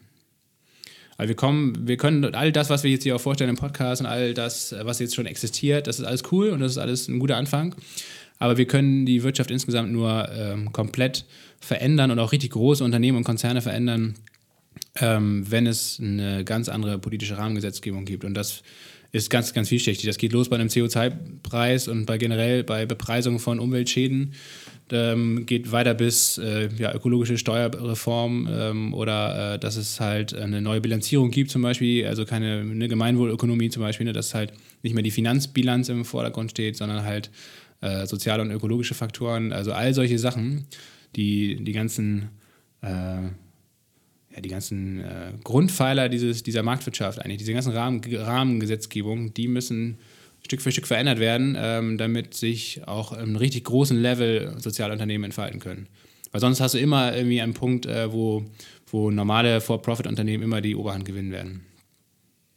Und das können die Unternehmen, die Sozialunternehmen eigentlich nicht selbst äh, verändern. Oder zumindest, ne, dann braucht man eigentlich letztendlich wirklich einen gesellschaftlichen Wandel, der dann eben sich auch politisch niederschlägt. Das, das können Unternehmer vielleicht so ein bisschen vorbereiten, auch einfach Alternativen aufzeigen, dass es anders funktioniert. Das funktioniert ja oder das passiert ja auch gerade, dass es eben ganz, ganz viele Projekte und Unternehmen gibt, die zeigen, ey, es geht eigentlich auch anders. Aber ähm, es ist nach wie vor, und so ehrlich muss man sein, immer noch eine Nische. Und, äh, und aus dieser Nische kommt man nur raus, wenn man ähm, die Spielregeln ändert. Aber glücklicherweise ist diese Nische überhaupt heutzutage besetzt. Also Ja, glücklicherweise sie wird auch immer größer, sie wächst ja auch. haben wir, wir, glücklicherweise haben wir soziales Unternehmertum. Ähm, trotzdem ist es ja so, dass es in der Geschichte immer Zeiten gab und vielleicht auch fast noch schlimmer als heute, die sozial fragil, instabil waren und auch höchst prekär waren. Ähm, diese Komponente, dass wir unsere Erde stark ausbeuten, die gibt es eventuell erst seit 100 Jahren. Ähm, trotzdem habe ich das Gefühl, dass ähm, es ja eigentlich schon immer sehr große Probleme in Gesellschaften gab, also mindestens seit irgendwie 300, 400 Jahren ähm, oder vielleicht eher seit 200, 300 Jahren und ähm, also wirklich auch global gesehen äh, Probleme gab und wir aber jetzt, glaube ich, was so die, das, die Charakteristik unserer Gesellschaft und unserer Generation angeht, ein bestimmtes Gefühl haben. Hm. Warum glaubst du, haben wir jetzt das Gefühl, die Zukunft für uns zurückerobern äh, zu müssen? Ich glaube, ehrlich gesagt, hat jede Generation dieses Gefühl. Ich glaube, jede Generation hat das Gefühl, äh, von so einem Wandel überrollt zu werden und von der Geschwindigkeit überrollt zu werden. Ich, also ich stelle mir immer vor, wie es für jemanden ist, der irgendwie Ende des 19. Jahrhunderts gelebt hat und plötzlich gibt es äh, Eisenbahnen überall und Telegrafen und Fabriken und so weiter und so fort. Und vorher hat man vielleicht auf einem kleinen Dorf äh, gewohnt und sich selbst irgendwie das Essen angebaut. So ja, aber dieses, dieses globale Gefühl von Leute, das hier, geht was, hier, hier ist was falsch und wir müssen das ändern, damit wir die Zukunft für uns retten, das gab es nicht als die Eisenbahn erfunden wurde. Da hatten Leute Angst vor der Eisenbahn, aber die dachten nicht kollektiv, oh Gott, oh Gott, wenn wir das jetzt nicht sofort stoppen, dann geht alles zugrunde.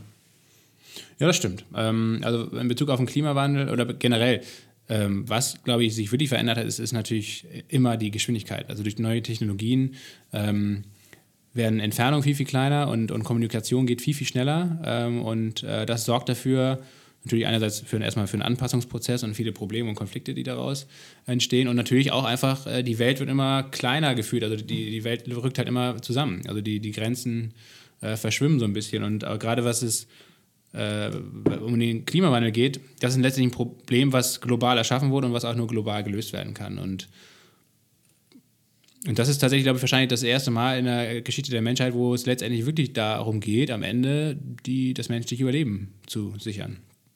Das kommt aber primär, glaube ich, auch durch, die, durch den großen Anstieg in der Population. Also einfach um, die, um dieses krasse Bevölkerungswachstum.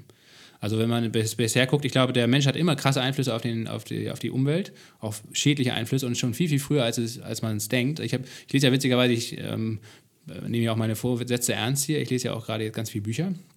Harari äh, lese ich gerade, äh, eine kleine Geschichte der Menschheit. Und ähm, was ich total faszinierend fand an dem Buch, der skizziert ja ähm, letztendlich, dass äh, schon in, als die Menschen noch Jäger und Sammler waren, also vor 3000 Jahren oder vor 10.000 Jahren, schon krasse Einflüsse, oder vor 45.000 Jahren sogar, genau, als der, der erste Mensch Australien betreten hat, da gab es so eine riesen Flora und Fauna und äh, 3000 Jahre später äh, waren die allermeisten, 90 Prozent der Säugetierarten ausgestorben in Australien. Und das war der Mensch. So, das heißt also, er hatte auch damals schon äh, als Jäger und Sammler und später dann bei jeder evolutionären Stufe, also bei der Landwirtschaft dann, als er sesshaft wurde, hat er dann weitere zigtausende von Arten ausgerottet, so durch sein, durch sein Tun und so, durch sein Wachstum. Und jetzt kommen wir natürlich an die ultimative Stufe, wo er mehr oder weniger durch den Klimawandel in einer unfassbaren Geschwindigkeit, was damals noch tausende von Jahren gedauert hat, um große Veränderungen anzustoßen und äh, Rassen, äh, Tierrassen auszurotten, geht heute innerhalb von zwei, drei Jahrzehnten oder so. Und das kann natürlich an den Punkt kommen, dass sich das so weit beschleunigt, dass der Mensch halt irgendwann selbst, sich selbst ausrottet. So, ne? Das wäre das, das Ende, zumindest für unsere Art, aber vielleicht ein Neubeginn für die Erde, weil äh, ich glaube, das größte Problem, was dieser Planet hat, ist, sind einfach wir. Ne?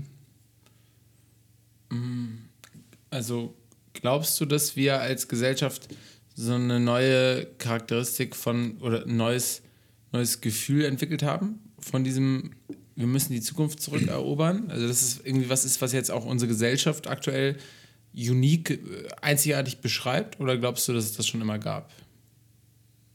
Doch, das ist, glaube ich, jetzt, das entwickelt sich gerade und das ist tatsächlich in der Form einzigartig, weil äh, weil es diesen globalen Charakter hat. Also vorher gab es es, glaube ich, schon auf lokaler Ebene. Ich glaube schon, dass äh, da gibt es auch viele Forschungen zu, dass viele Hochkulturen sich dann auch selbst äh, quasi ausgerottet haben auf einem lokalen Level, weil sie sich selbst lokal in einer bestimmten Region einfach auch meinetwegen viele Wälder abgeholzt haben und über ihre Verhältnisse gelebt haben, ökologisch betrachtet und dann einfach danach Feierabend war.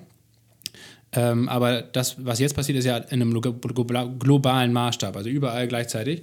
Und äh, das ist neu und, ähm, und dadurch, dass wir jetzt ja über alle Kanäle schnell kommunizieren und auch hin und her reisen können, ist es halt auch das Bewusstsein dafür da, dass es halt eben global passiert und an, an allen Ecken sprichwörtlich brennt. Und das ist neu, glaube ich. Und ich glaube und hoffe auch, dass die Generation, die jetzt kommt, äh, das auch wirklich mal checkt und, und auch checkt, dass das so nicht weitergehen kann und dass wir einen ganz, ganz drastischen Wandel brauchen. Aber das wird, wie jede gesellschaftliche Transformation, glaube ich, auch krasse Konflikte einfach mit sich bringen. Weil es immer natürlich Leute gibt, die von dem Status quo profitieren. Auch jetzt noch. Dazu gehören wir eventuell auch. Ja, klar. Oder ganz bestimmt sogar. Da, ja, in gewissem Maße. Ich glaube, es profitieren noch einige andere sehr viel mehr davon, welche Aktionäre von großen Kohle-, Öl- und Industriekonzernen und so weiter. Aber klar, auch wir, gerade im Westen, profitieren extrem davon, ja. Was ist deine Frage? Jetzt, Paul, wollte ich gerade ansetzen zu einem, zu einem Schluck aus der Bierflasche. Dann spare ich mir das für gleich auf. Ah, Mist, da habe ich mich jetzt ja überhaupt nicht darauf vorbereitet, auf die Frage. Lüge. Nee, wirklich nicht. Echt nicht? Obwohl du wusstest, Nee. sie kommt. Ja, ich habe es irgendwie verplant, ähm, dass sie kommt. Ähm,